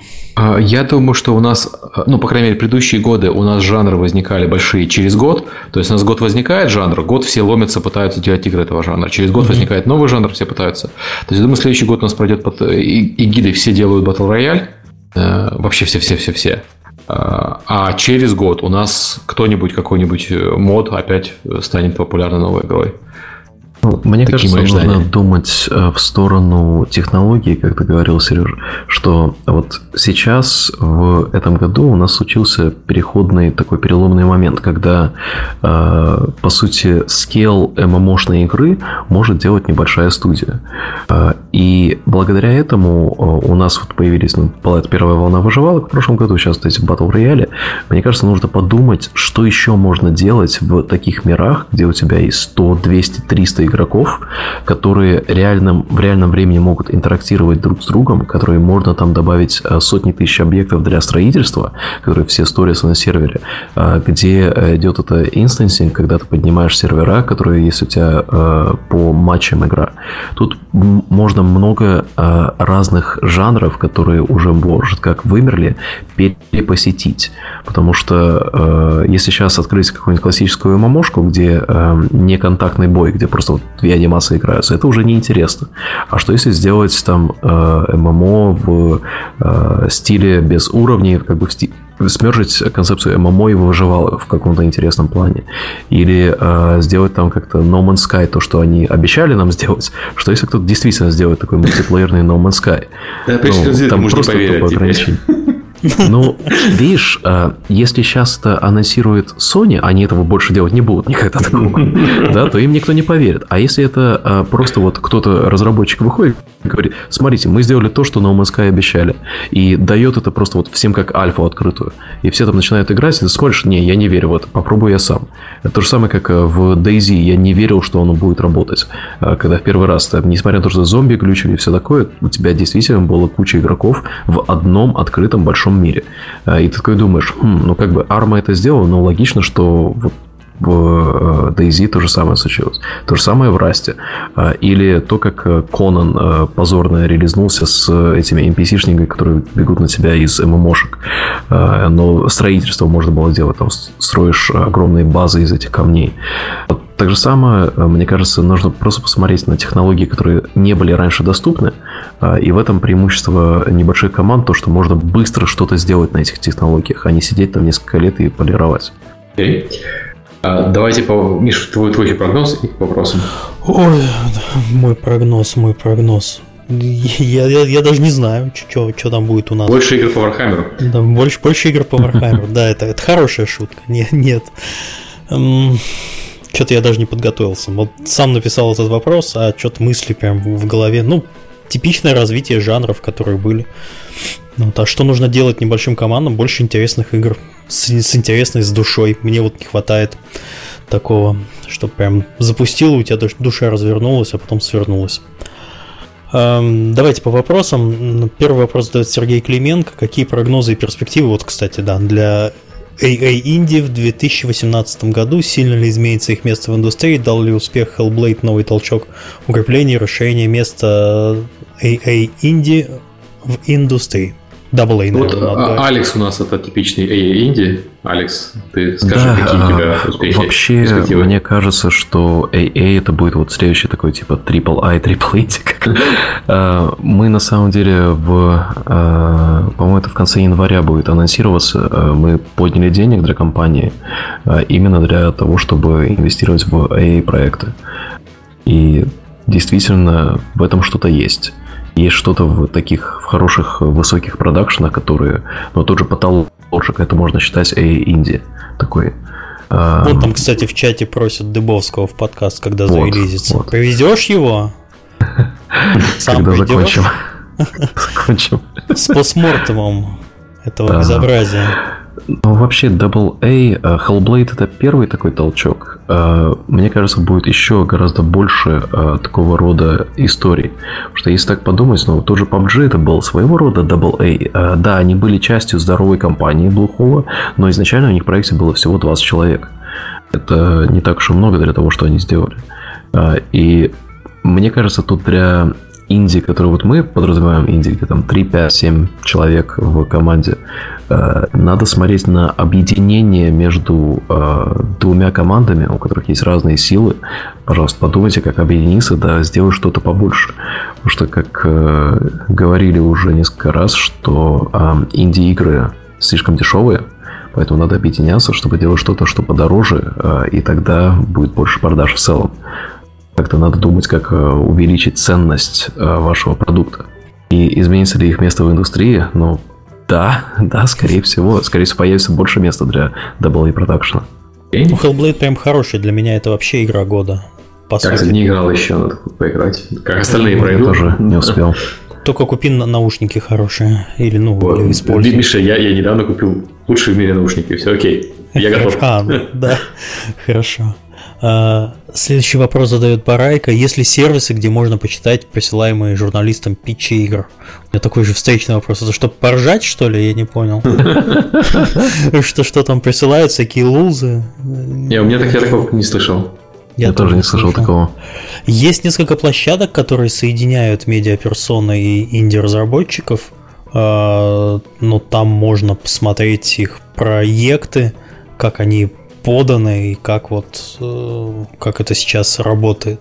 А так, что питчи журналистам... Журналистам не питчи посылают. Питчи нужны посылать, нужно посылать издателям. Питч это не... Нет, журналисты тоже посылают питчи, Миша. Посылают тоже. Ну, в каком... В да, это выглядит в моем, примерно то же самое. Питч, в моем понимании питч это когда ты что-то хочешь от человека, ну то есть ну, от компании, ну, да. например, получить. Напиши издание. про меня. Да. А, ну окей. Ну, если это называть питчем, то окей, хорошо. Инфоповод, во, что-нибудь такое. Не знаю, нет таких, нет таких сервисов. Если есть, то дайте, пожалуйста, я тоже хочу, люблю посмеяться перед сном. Эм, Дмитрий Вольфрам задает вопрос, какая игра в этом году вам больше всего понравилась? Если сложно одну назвать, назовите три игры своей компании, не называть. Но я уже сказал, это Hellblade. Э, мне понравился Evil Within 2. Который, по моему мнению, нужно было называть не Evil Within 2, а нужно было делать вообще какой-то спин потому что там игра очень хорошая, а они изначально цифркой 2 в названии ограничили себе аудиторию. Там для понимания и наслаждения всем сюжетом, в принципе, можно было ограничиться небольшим интро про там основные штуки, которые происходили в первой части. Э, это вторая игра, ну и третья игра, в которой я провел в этом году, наверное, больше всего времени, это Rainbow Six Siege. У меня там уже больше 100 часов наиграно. Вот Алекс там говорил, у него тысячи часов наиграно. А вот у меня, к сожалению, только сотен, сотенка но при этом, по моему мнению, это, наверное, лучший командный шутер этого года, который был выпущен два года назад. Вот. Интересно, то есть они в итоге вытянули? Да, у них да, очень да, хорошие да, да, цифры. Прекрасная игра абсолютно. У них там TCU в 100 тысяч, как бы для шутера это прямо очень Надо хорошо. будет попробовать. Приходи, да. сыграем, мы тебе... Они наконец-то пофиксили матчмейкинг, там наконец-то можно играть, да. Да. Угу. Мы вот почти сейчас опять у нас новое обострение, потому что э, вышли новые оперативники, вышли, э, анонсировали следующий год, сезон пас на следующий год на оперативников, и в принципе э, есть чем заняться. Игра создает очень много интересных ситуаций, над которыми можно поржать. Окей, ваши? На тему э, игр, которых ну, больше всего времени провел, я, ну, понятно, что в PUBG я провел больше всего времени в этом году. А до этого, на самом деле, я сейчас смотрю свою Steam библиотеку, э, я играл в H1Z1 много. Вот прямо до, до релиза PUBG. Э, и Э, в Origin я провел много времени на SimCity до сих пор в этом году. Потому что у них продолжают выходить моды. Э, и я в City Skylines пытался играть, но я не могу привыкнуть к интерфейсу. Я такой вот сноб в плане интерфейсов. И в SimCity, если вам нравится City Skylines, попробуйте установить SimCity и э, сделать мод-пакет. Там есть э, мод-пакет, называется э, Orion's Belt, пояс Ориона. И там он добавляет э, здоровые города, кучу зданий и односторонние дороги для развязок. То есть односторонние дороги, да, прям можно управлять своим городом. И вот это для меня такая медитативная игра, которую mm-hmm. просто открываю, строю город, все, э, все рушится и чувствую, что я чего-то достиг. А третья? А, а, ну, а, ну, PUBG, H1Z1 а. и SimCity. Окей. Сергей? У меня э, там, где больше всего провел времени, это, наверное, Arena of Valor, та самая мобильная моба от Tencent. Э, она недавно вышла в софтлонче в Штатах, то есть наконец-то я могу играть. Правда, они сбросили мой профиль, придется играть. Или не сбросили, они не перенесли мой европейский профиль. Поэтому придется заново донатить и играть с нуля. Я вообще фанат моба, и это там э, вершина эволюции моба игр на данный момент. Э, она простая, она понятная, и она при этом достаточно глубокая. Э, вот. Потом я очень много играл в Wolf Story на Nintendo. Это то, во что я обычно не играю, то есть это псевдо-японская с пиксельной графикой JRPG. Обычно я такие игры не играю, но Golf, Golf Story, она совершенно волшебная, то есть очень рекомендую, если у вас есть Nintendo Switch, играть, э, поиграть в нее. Э, это эксклюзив. И э, я уже говорил, мне очень понравился Call of Duty. Мне, мне стыдно, но он мне понравился ну, очень сильно. Я понимаю, что я должен сказать, что нет, Wolfenstein лучше. Я считаю, что Call of Duty опять Ты сейчас что, будут школьник, от, что ли? отписываться будут, но я считаю, что этот Call of Duty лучше этого Wolfenstein. Хотя прошлый Wolfenstein был лучше, естественно. Вот, и э, да, вот. Uncharted еще неплохой получился, но не такой хороший, как э, четверка. Просто, просто хороший. Следующий вопрос задает опять Дмитрий Вольфрам. Будут ли снова подкасты на английском языке с иностранными разработчиками? Uh, у меня есть, я обычно говорю по этому поводу несколько вещей. Первое, uh, контента на английском языке достаточно по нашей теме. Э, вся уникальность нашего подкаста заключается в том, что он русскоговорящий. И второе, это то, что аудитория, к сожалению, не готова. То есть отдельные личности готовы слушать английскую речь, но большинство людей отваливаются, отключаются, им это неинтересно. Это просто факты. А нам хочется что-то, что-то, чтобы было понятно всем и не было. Но вообще стыдно, учите английский язык. Вот нас есть куча возможностей. Без английского вы никуда. Сергей, ты как? Я э, согласен. А, то есть э, Я уже говорил, что наш подход это в первую очередь мы стараемся людей э, брать, которые делают игры.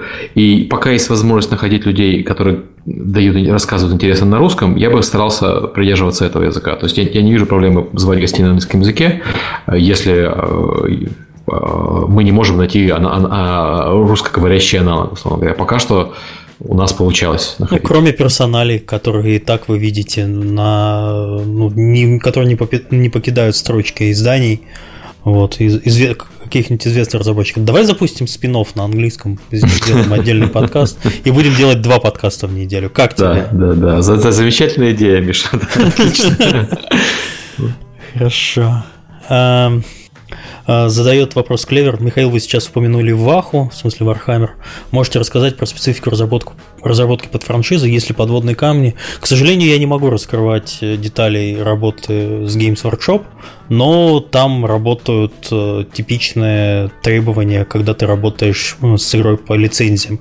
Нам бы, кстати, подкаст про это запилить, потому что угу. э, тему мы эту не освещали. Это да. довольно большая, большая тема, как работать э, с правообладателями. Возможно, в следующем году у меня еще появится очень интересный анонс э, от нашей компании. Но вот конкретно про то, как мы работаем э, с э, Games Workshop, я не могу рассказывать. Э, но основное это то, что практически все изменения утверждаются у нашего продюсера. Это все, что я могу сказать. Алексей Гулев задает вопрос к Алексу. Как дела с Phantom Trigger? А то про него ничего не слышно. Ну, Phantom Trigger, ну, запустили, на Steam никак не пошел, на свече пошел окей. euh, Мне кажется, что вот сейчас, оглядываясь назад, когда вся эта пыль уселась, э, немножечко э, промазали мы с э, позиционированием, потому что это как вот был Hyper Light Drifter, да, и логично, что есть такая здоровая аудитория, и вот эта аудитория, может быть, часть нее заинтересуется игрой, которая визуально похожа на ту. Сейчас меня художник, наверное, Phantom Trigger пристрелит за это, но все сравнивали визуально с Hyper Light. Геймплейно это было больше похоже на Devil May Cry, но это не помогло. Соответственно, э, если сделать сейчас market research на то, что как Hyper Light продвинулся, э, его ни ютуберы, ни стримеры не играли.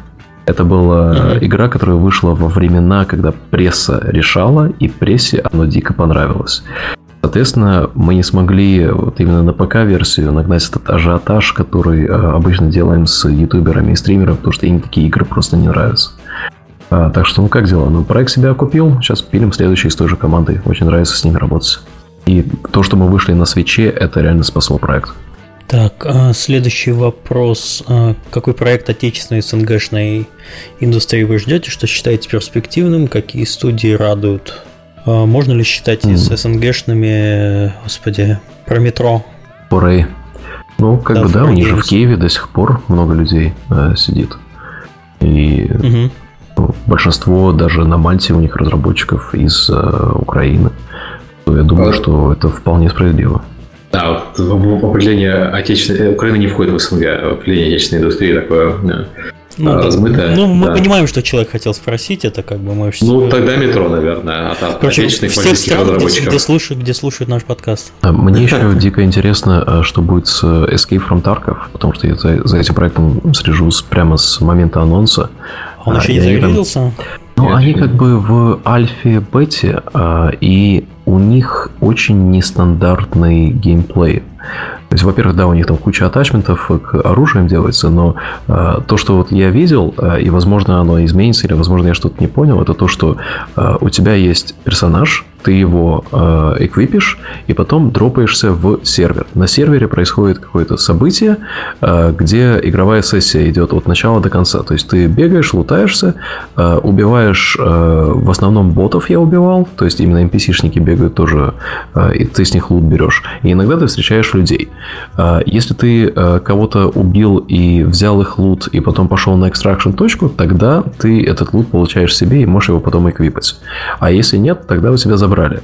То есть э, я изначально на поверхности думал, что это будет Battle Royale, но нет, там не Battle Royale, там более так глубоко, более тактично, что ли. Э, и мне очень интересно, что будет с этим проектом. Это ребята в Питере делают. Так, эм, Боба Мома. Это задал вопрос Боба Мома, я, по-моему, не прочитал. И он задает также следующий вопрос. В связи с They Are Billions, это, по-моему, номинация была на Steam Awards или где? Не, нет, The Are Billions это игра где ты строишь город, а параллельно отбиваясь а, от толп зомби. Она... Я тогда прочитаю вопрос, я про эту игру вообще ничего не знаю. В связи с The Are Billions, ожидаете ли вы тренд на стратегии в следующем году? Жанр жив? Жанр жив однозначно, в жанре выходят э, игры. Жанр, к сожалению, сейчас немножко нишевый, и The Billions все еще тоже нишевая игра. Я, кстати, очень хочу ее, очень хочу в нее играть, но ранняя версия говорят, что кривая косая, поэтому как обычно. Угу. Приходится ждать, пока сделают э, нормальную. Но The Billions нормально, так у них э, 130 тысяч владельцев, они, они зашли. И концепция игры меня страшно прет. Э, только допилите, пожалуйста, я ее сразу же куплю. Вот. И, то есть я не ожидаю, что у нас будет какой-то большой гигантский прорыв из э, новых игр, стратегий, но у нас в следующем Все году выходит Тропика. стратегии начали играть. Да, у нас выходит в следующем году Тропика, у нас э, Цива, но в следующем году э, новая, она через э, год, по-моему, выходит. У нас Парадокс продолжает пилить свои игры, то есть стратегии никуда не денутся, просто что сложно ожидать, что стратегии будут э, внезапно станут таким же жанром, как вот там Battle Royale или моба до этого. То есть стратегии, стратегии для этого надо эволюционировать, на мой взгляд. Вот. Не знаю, вот StarCraft перезапустился как free-to-play. Mm-hmm. Я не знаю, как у них э, это что-нибудь им дало. Я просто все равно не вижу людей живых, которые бы играли в StarCraft сейчас. Я, я играл в StarCraft 2 очень-очень много когда он вышел там и до серебряной европейской лиги доходил. Сейчас мне вообще ну, не хочется, вообще вот, вот нету ни желания и э, тяги опять это все разбирать и Build пытаться делать. Учить. Да, да. Как я там сейчас 8 делать за 40. И мне, мне не хочется. Вот настолько выгорел во мне этот жанр. А до этого mm-hmm. еще Warcraft 3 играл профессионально. То есть, ну, как- как-то оно все исчезло во мне. Я вот лет 10 назад в 40-тысячный Warhammer играл, который был Down of War. Вот это было, конечно, я два года, по-моему, два года в этой игре провел. Мы там до 4 ну, часов утра в воспоминания, да, вот они да, есть, есть они и есть, иногда они есть, так. Да. Вот я иногда там включу на стриме кто-то играет, когда там uh, Warcraft 3 uh, Frozen Throne был типа ивент uh, на Твиче, где все старые прогеймеры, которые раньше играли в него, запустили и начали играть. Вот это mm-hmm. было весело посмотреть. Я там этому Грабе, который бывший чемпион мира, я ему там задонатил. Это было весело. Или, или там, когда заходит чувак к нему, который вообще не умеет играть, и говорит, типа, я был твоим фанатом 10 лет назад и все такое. И они там просто играют, всякую фигню строят весело, но не хочется больше играть. А, следующий вопрос задает Диамир Геймс. Это мне вопрос, кстати, очень понравился, потому что у меня был недавно случай, я сейчас расскажу. Вопрос, существует ли в игровом контенте понятие плагиат как среди мелких инди-проектов, так и среди более крупных, и нужно ли с этим бороться или нет? А, у нас недавно, буквально пару недель назад, произошел замечательный случай. У нас есть игрушка, которую мы издаем, ее разрабатывает один человек, Ноликс, э, называется Зомби Дерби 2. Это сайт-скролл, не знаю, давилка зомби. Едешь на крутой машинке, стреляешь зомби, давишь, все хорошо. Вот. И пару недель назад, э, если вы знаете, есть такой сериал Чернобыль 2, который недавно очень сильно хайпили отдельные личности по Твиттеру э, именно из игровой тусовки. И вот компания, которая Газпром Медиа РТВ, которая занималась этим, выпускала сериалом, э, выпустила игрушку э, под названием Чернобыль 2, что-то там погоня. Вот. И они просто украли вообще абсолютно все. Э, давайте здесь я немножко разграничу понятие плагиат и понятие, ну, не знаю, вообще, как, что такое игра вы имеете полное право брать какой-то жанр и делать свою реализацию э, игры в этом жанре. Э, без вопросов. Иначе бы так у нас вообще индустрия не развивалась. Геймплей не патентуется никак. Геймплей можно, да, э, Геймплей и нужно. можно брать. Да. А, в данном случае они взяли просто игру, сделали ее полный клон, включая туториалы. Я там в Твиттере у себя выкладывал э, сравнение скриншотов. Они сделали просто копию туториала, э, переписали просто, знаете, когда вот чувствуешь, что есть берешь копирайтера, он переписывает текст. Они по смыслу те же самые, только буковки другие. Вот. И геймплейно, включая угол поворота камеры, э, поведение машины, только физика у них немножко похуже сделана. Видимо, там было сделано очень не очень хорошо э, не очень профессионально. Я не знаю, возможно, это кто-то у них аутсорсил. Я не думаю, что сам Э, сам директор Газпрома сидел и программировал эту игру Чернобыль 2 погоня. Но э, факт э, кражи вообще ну, такой, э, он на лицо. Так серьезные дяди не делают. Если бы это была какая-то, как я правильно писал, шушера, э, которая взяла и клонировала, мы бы вообще ничего не э, плюнули да раз, растерли. А теперь самое интересное. В сериале Чернобыль 2 нет зомби. Вот, я не знаю, каким образом им удалось вообще запустить эту игру, зачем, но тем не менее, вот... Но если бы там были зомби, видишь? А, ну хорошо, это альтернативная вселенная, спин и так Чернобыль далее. 3. Да, Чернобыль, Чернобыль 3, значит, это был фактически анонс э, следующей части сериала. Вот, так что еще раз, когда речь идет о плагиате, пожалуйста, понимайте, что такое плагиат и вообще как э, работает игровая индустрия. Вы берете любой геймплей, делаете на его основе собственную игру, и от этого всем хорошо. Вы терите полностью все, начиная с туториала, заканчивая расположением кнопок и э, физикой, механикой, поведением, магазин, настройка машины. Все, это плохо. У вас есть что-нибудь добавить? Э, было у нас парочка случаев, когда люди пытались склонировать э, Speedrunners нашу игрушку, которая это 4-player э, онлайн competitive. Uh-huh. Ну и, во-первых, есть причина, почему никому не удалось сделать похожие игры э, на Speedrunners. Потому что там на дизайне очень много завязано, и рекомендую любому геймдизайнеру попробовать поиграть. Было два отдельных случая. Первый — это когда компания Black Forest Games попытались склонировать, сделав Gianna Sisters Dream Runners, что-то там такое. Типа четыре персонажа так же самое бегут, ну и там такой просто ну, вообще Gianna никакой. Sisters это бренд какой-то. Да, они это... подкаст в свое время. Ага. Ну вот они, э, в общем, сделали клон, который вообще геймдизайнер наш разнес, рассказал им, почему это все плохо, и это довольно-таки публично рассказал, почему эта игра плохая. И они к нам подходили и извинялись на Gamescom, и все такое, типа, мы больше не будем, и все. А другой случай был вообще очень забавный, когда э, это э, консоль, есть Air Console, это типа э, скачиваешь на мобильном телефоне приложение, и используешь телефон как контроллер для ПК-игры. И там был один в один э, rip-off э, Speedrunners прямо чуть ли не с ассетами свистнутыми и level-дизайном. А, и я как бы так публично, все знают, как я люблю публичные э, разборки, наехал О, да. на них. Не, ну до этого я написал а, письмо ребятам, типа, ребята, ну вы что, офигели, тут вообще один в один все свистнуто, ну зачем так делать и все такое. А, типа, мы сейчас э, вам DMCA сделаем, ну, пожалуйста, снимите. И они нам начали говорить про то, что мы не правы. Это была их ошибка.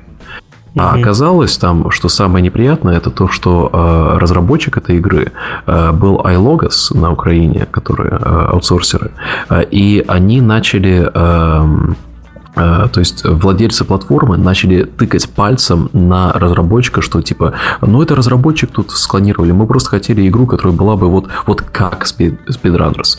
А, и там началась разборка, где типа, окей, было ли указано в ТЗ, что вам один в один копировать? Было указано в ТЗ, что один в один копировать. И в итоге просто они сняли, и мы замяли. выглядело следующим образом. Короче, терите все у спидранеров. ТЗ, был, ТЗ была ссылка на спидранеров. через, два, через два месяца. Да, примерно такое ТЗ там и было. И это было очень некрасиво со стороны платформы тыкать на разработчика так, потому что ну, разработчик, знаете, как ну, аутсорс, ты за комиссию работаешь.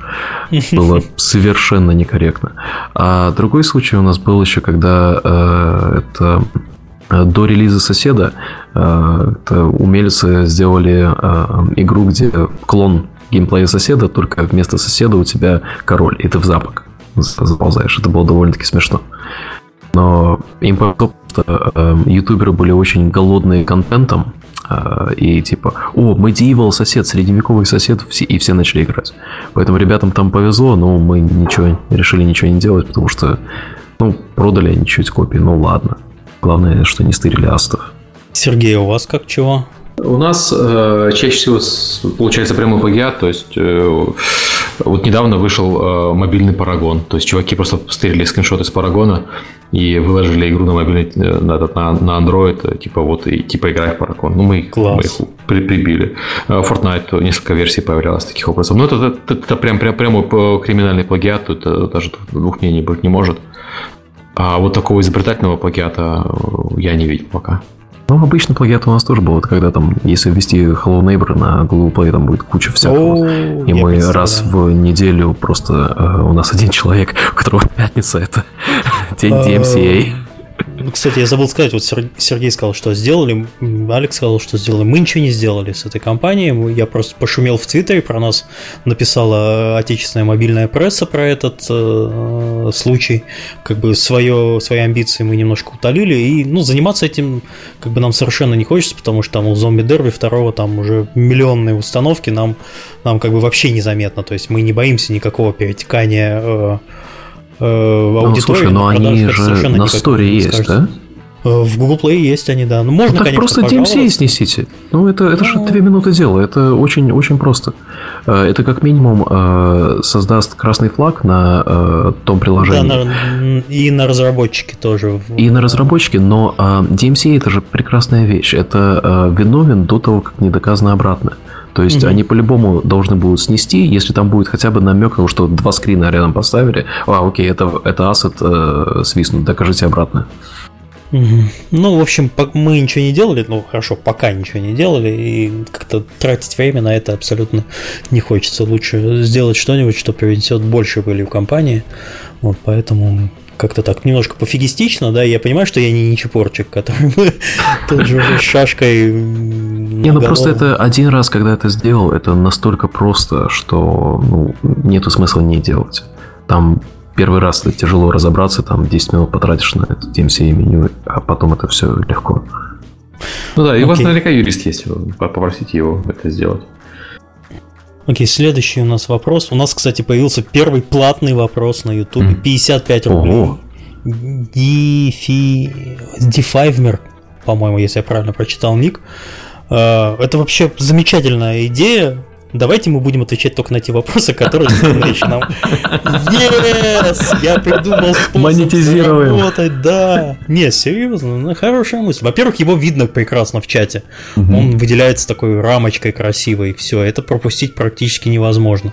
Хорошо, я приму это к сведению, может быть, интересно как. мы же даем полезные советы все-таки, мы не фигню тут поем. Э, да, ладно. Да, да. все, все, все наши советы можно применить на определенном уровне знаний. Э, его вопрос. Актуально ли в 2017-2018 таймкиллер на мобилке? По-моему, да. Они всегда актуальны. Мобилка. Большинство игр на мобилках это таймкиллеры. Мобильники для этого и созданы, чтобы ты да. сидел, убивал время, там, не знаю, в общественном да. транспорте. Э, у мобилок все сложно с, с серьезными играми. Их, конечно, покупают, но э, большого хайпа и большого, не знаю, больших продаж они, к сожалению, не делают. Поэтому нужно такое, чтобы, чтобы у тебя сессия была там 5 минут и замечательно. Так что да, не, не делают надо делать. на Западе, на, на Востоке делают. А, да. Единственное, что бы я посоветовал, я бы посоветовал не соваться в перегретые жанры. Вот, э, перегретые жанры это плохо. Ну, допустим, возьмем любой casual. Жанр это, не знаю, это э, матч 3 э, вы, скорее всего, не сможете даже купить нормально за, за адекватные деньги себе рекламу на Фейсбуке, потому что там э, бидовая система, и, и вы Просто когда будете таргетить на аудиторию казуалов, у вас там стоимость каждого инсталла, она вырастет прям до космических размеров, и с этим ну, вы ничего сделать не можете. Ищите таймкиллеры, которые более нишевые, в которых вот э, есть какие-то продукты, но вам не надо с ними очень сильно конкурировать. Оценивайте свои возможности. И последний, а может еще кто-то хотел добавить? Да нет, нет, мы абсолютно согласны. Окей. А, и последний вопрос. Я считаю, это вопрос года. Задает Александр Харченко. Привет, подскажите лучше, как бросить разрабатывать игру. Уже два года пилю шутер, до бедки не дошел, но и бросить жалко. Ой-ой-ой, больное, больное. Больное задел. Я это называю, знаете, как, как, как пристрелить хромую лошадь. Вот это у тебя вроде бы есть проект, который, ну, еще живой более-менее, но вот свои функции выполнять он не может, и в него сильно много чего вложено, тем более если лошадь породистая, она у вас там, не знаю, много скачек выиграла, и в какой-то момент, в какой-то момент вам э, вы вынуждены с ней попрощаться, причем как бы ну, там ногу подвернула и все, все плохо. Вот. Э, это очень тяжелый вопрос, потому что очень сложно то, что чем ты занимаешься, как-то закапывать, с чем-то прощаться. Есть э, есть подход, на мой взгляд, который работает, называется э, cost, opportunity cost. То есть, когда вы занимаетесь этим, вы не занимаетесь чем-то другим более полезным. Вот подумайте, чем вы могли бы заниматься другим более полезным. Если mm-hmm. это что-то другое более полезное, более полезное, чем то, чем вы занимаетесь, то переключиться будет легко. Потому что вот я, я делаю вот этот шутер, а я бы мог делать э, survival horror какой-нибудь, или я мог бы делать что-то еще. Вот. А если окажется, что ничего такого нет, так может вы правильно делаете, может и надо делать шутер. Я бы здесь порекомендовал, если уже вот прям хочется бросить, да, никак нельзя, и это э, sunken cost, типа у тебя уже слишком много потрачено, и эмоциональная привязанность и так далее, просто нужно собрать то, что есть, вот прямо то, что есть. Понятно, оно не, не, нельзя это релизить как коммерческий релиз, но релизните хотя бы на ичо. Просто вот, вот чтобы да, люди да, да. фидбэк дали. Да ладно на Steam и вперед. А, за, ну, за напиши ну, хотя да. Steam еще. Steam не фичи и месяц потратьте на, потратьте на то, чтобы эта игра запускалась и хотя бы не падала. Да. А, чтобы первые полтора часа там можно было хоть что-то поделать, а и кто знает, может быть, это пойдет вирально. Ну, никогда не знаешь. А если не пойдет, то это как минимум на портфолио я релизнул игру что очень большой вес имеет при хайринге и при э, поиске партнеров.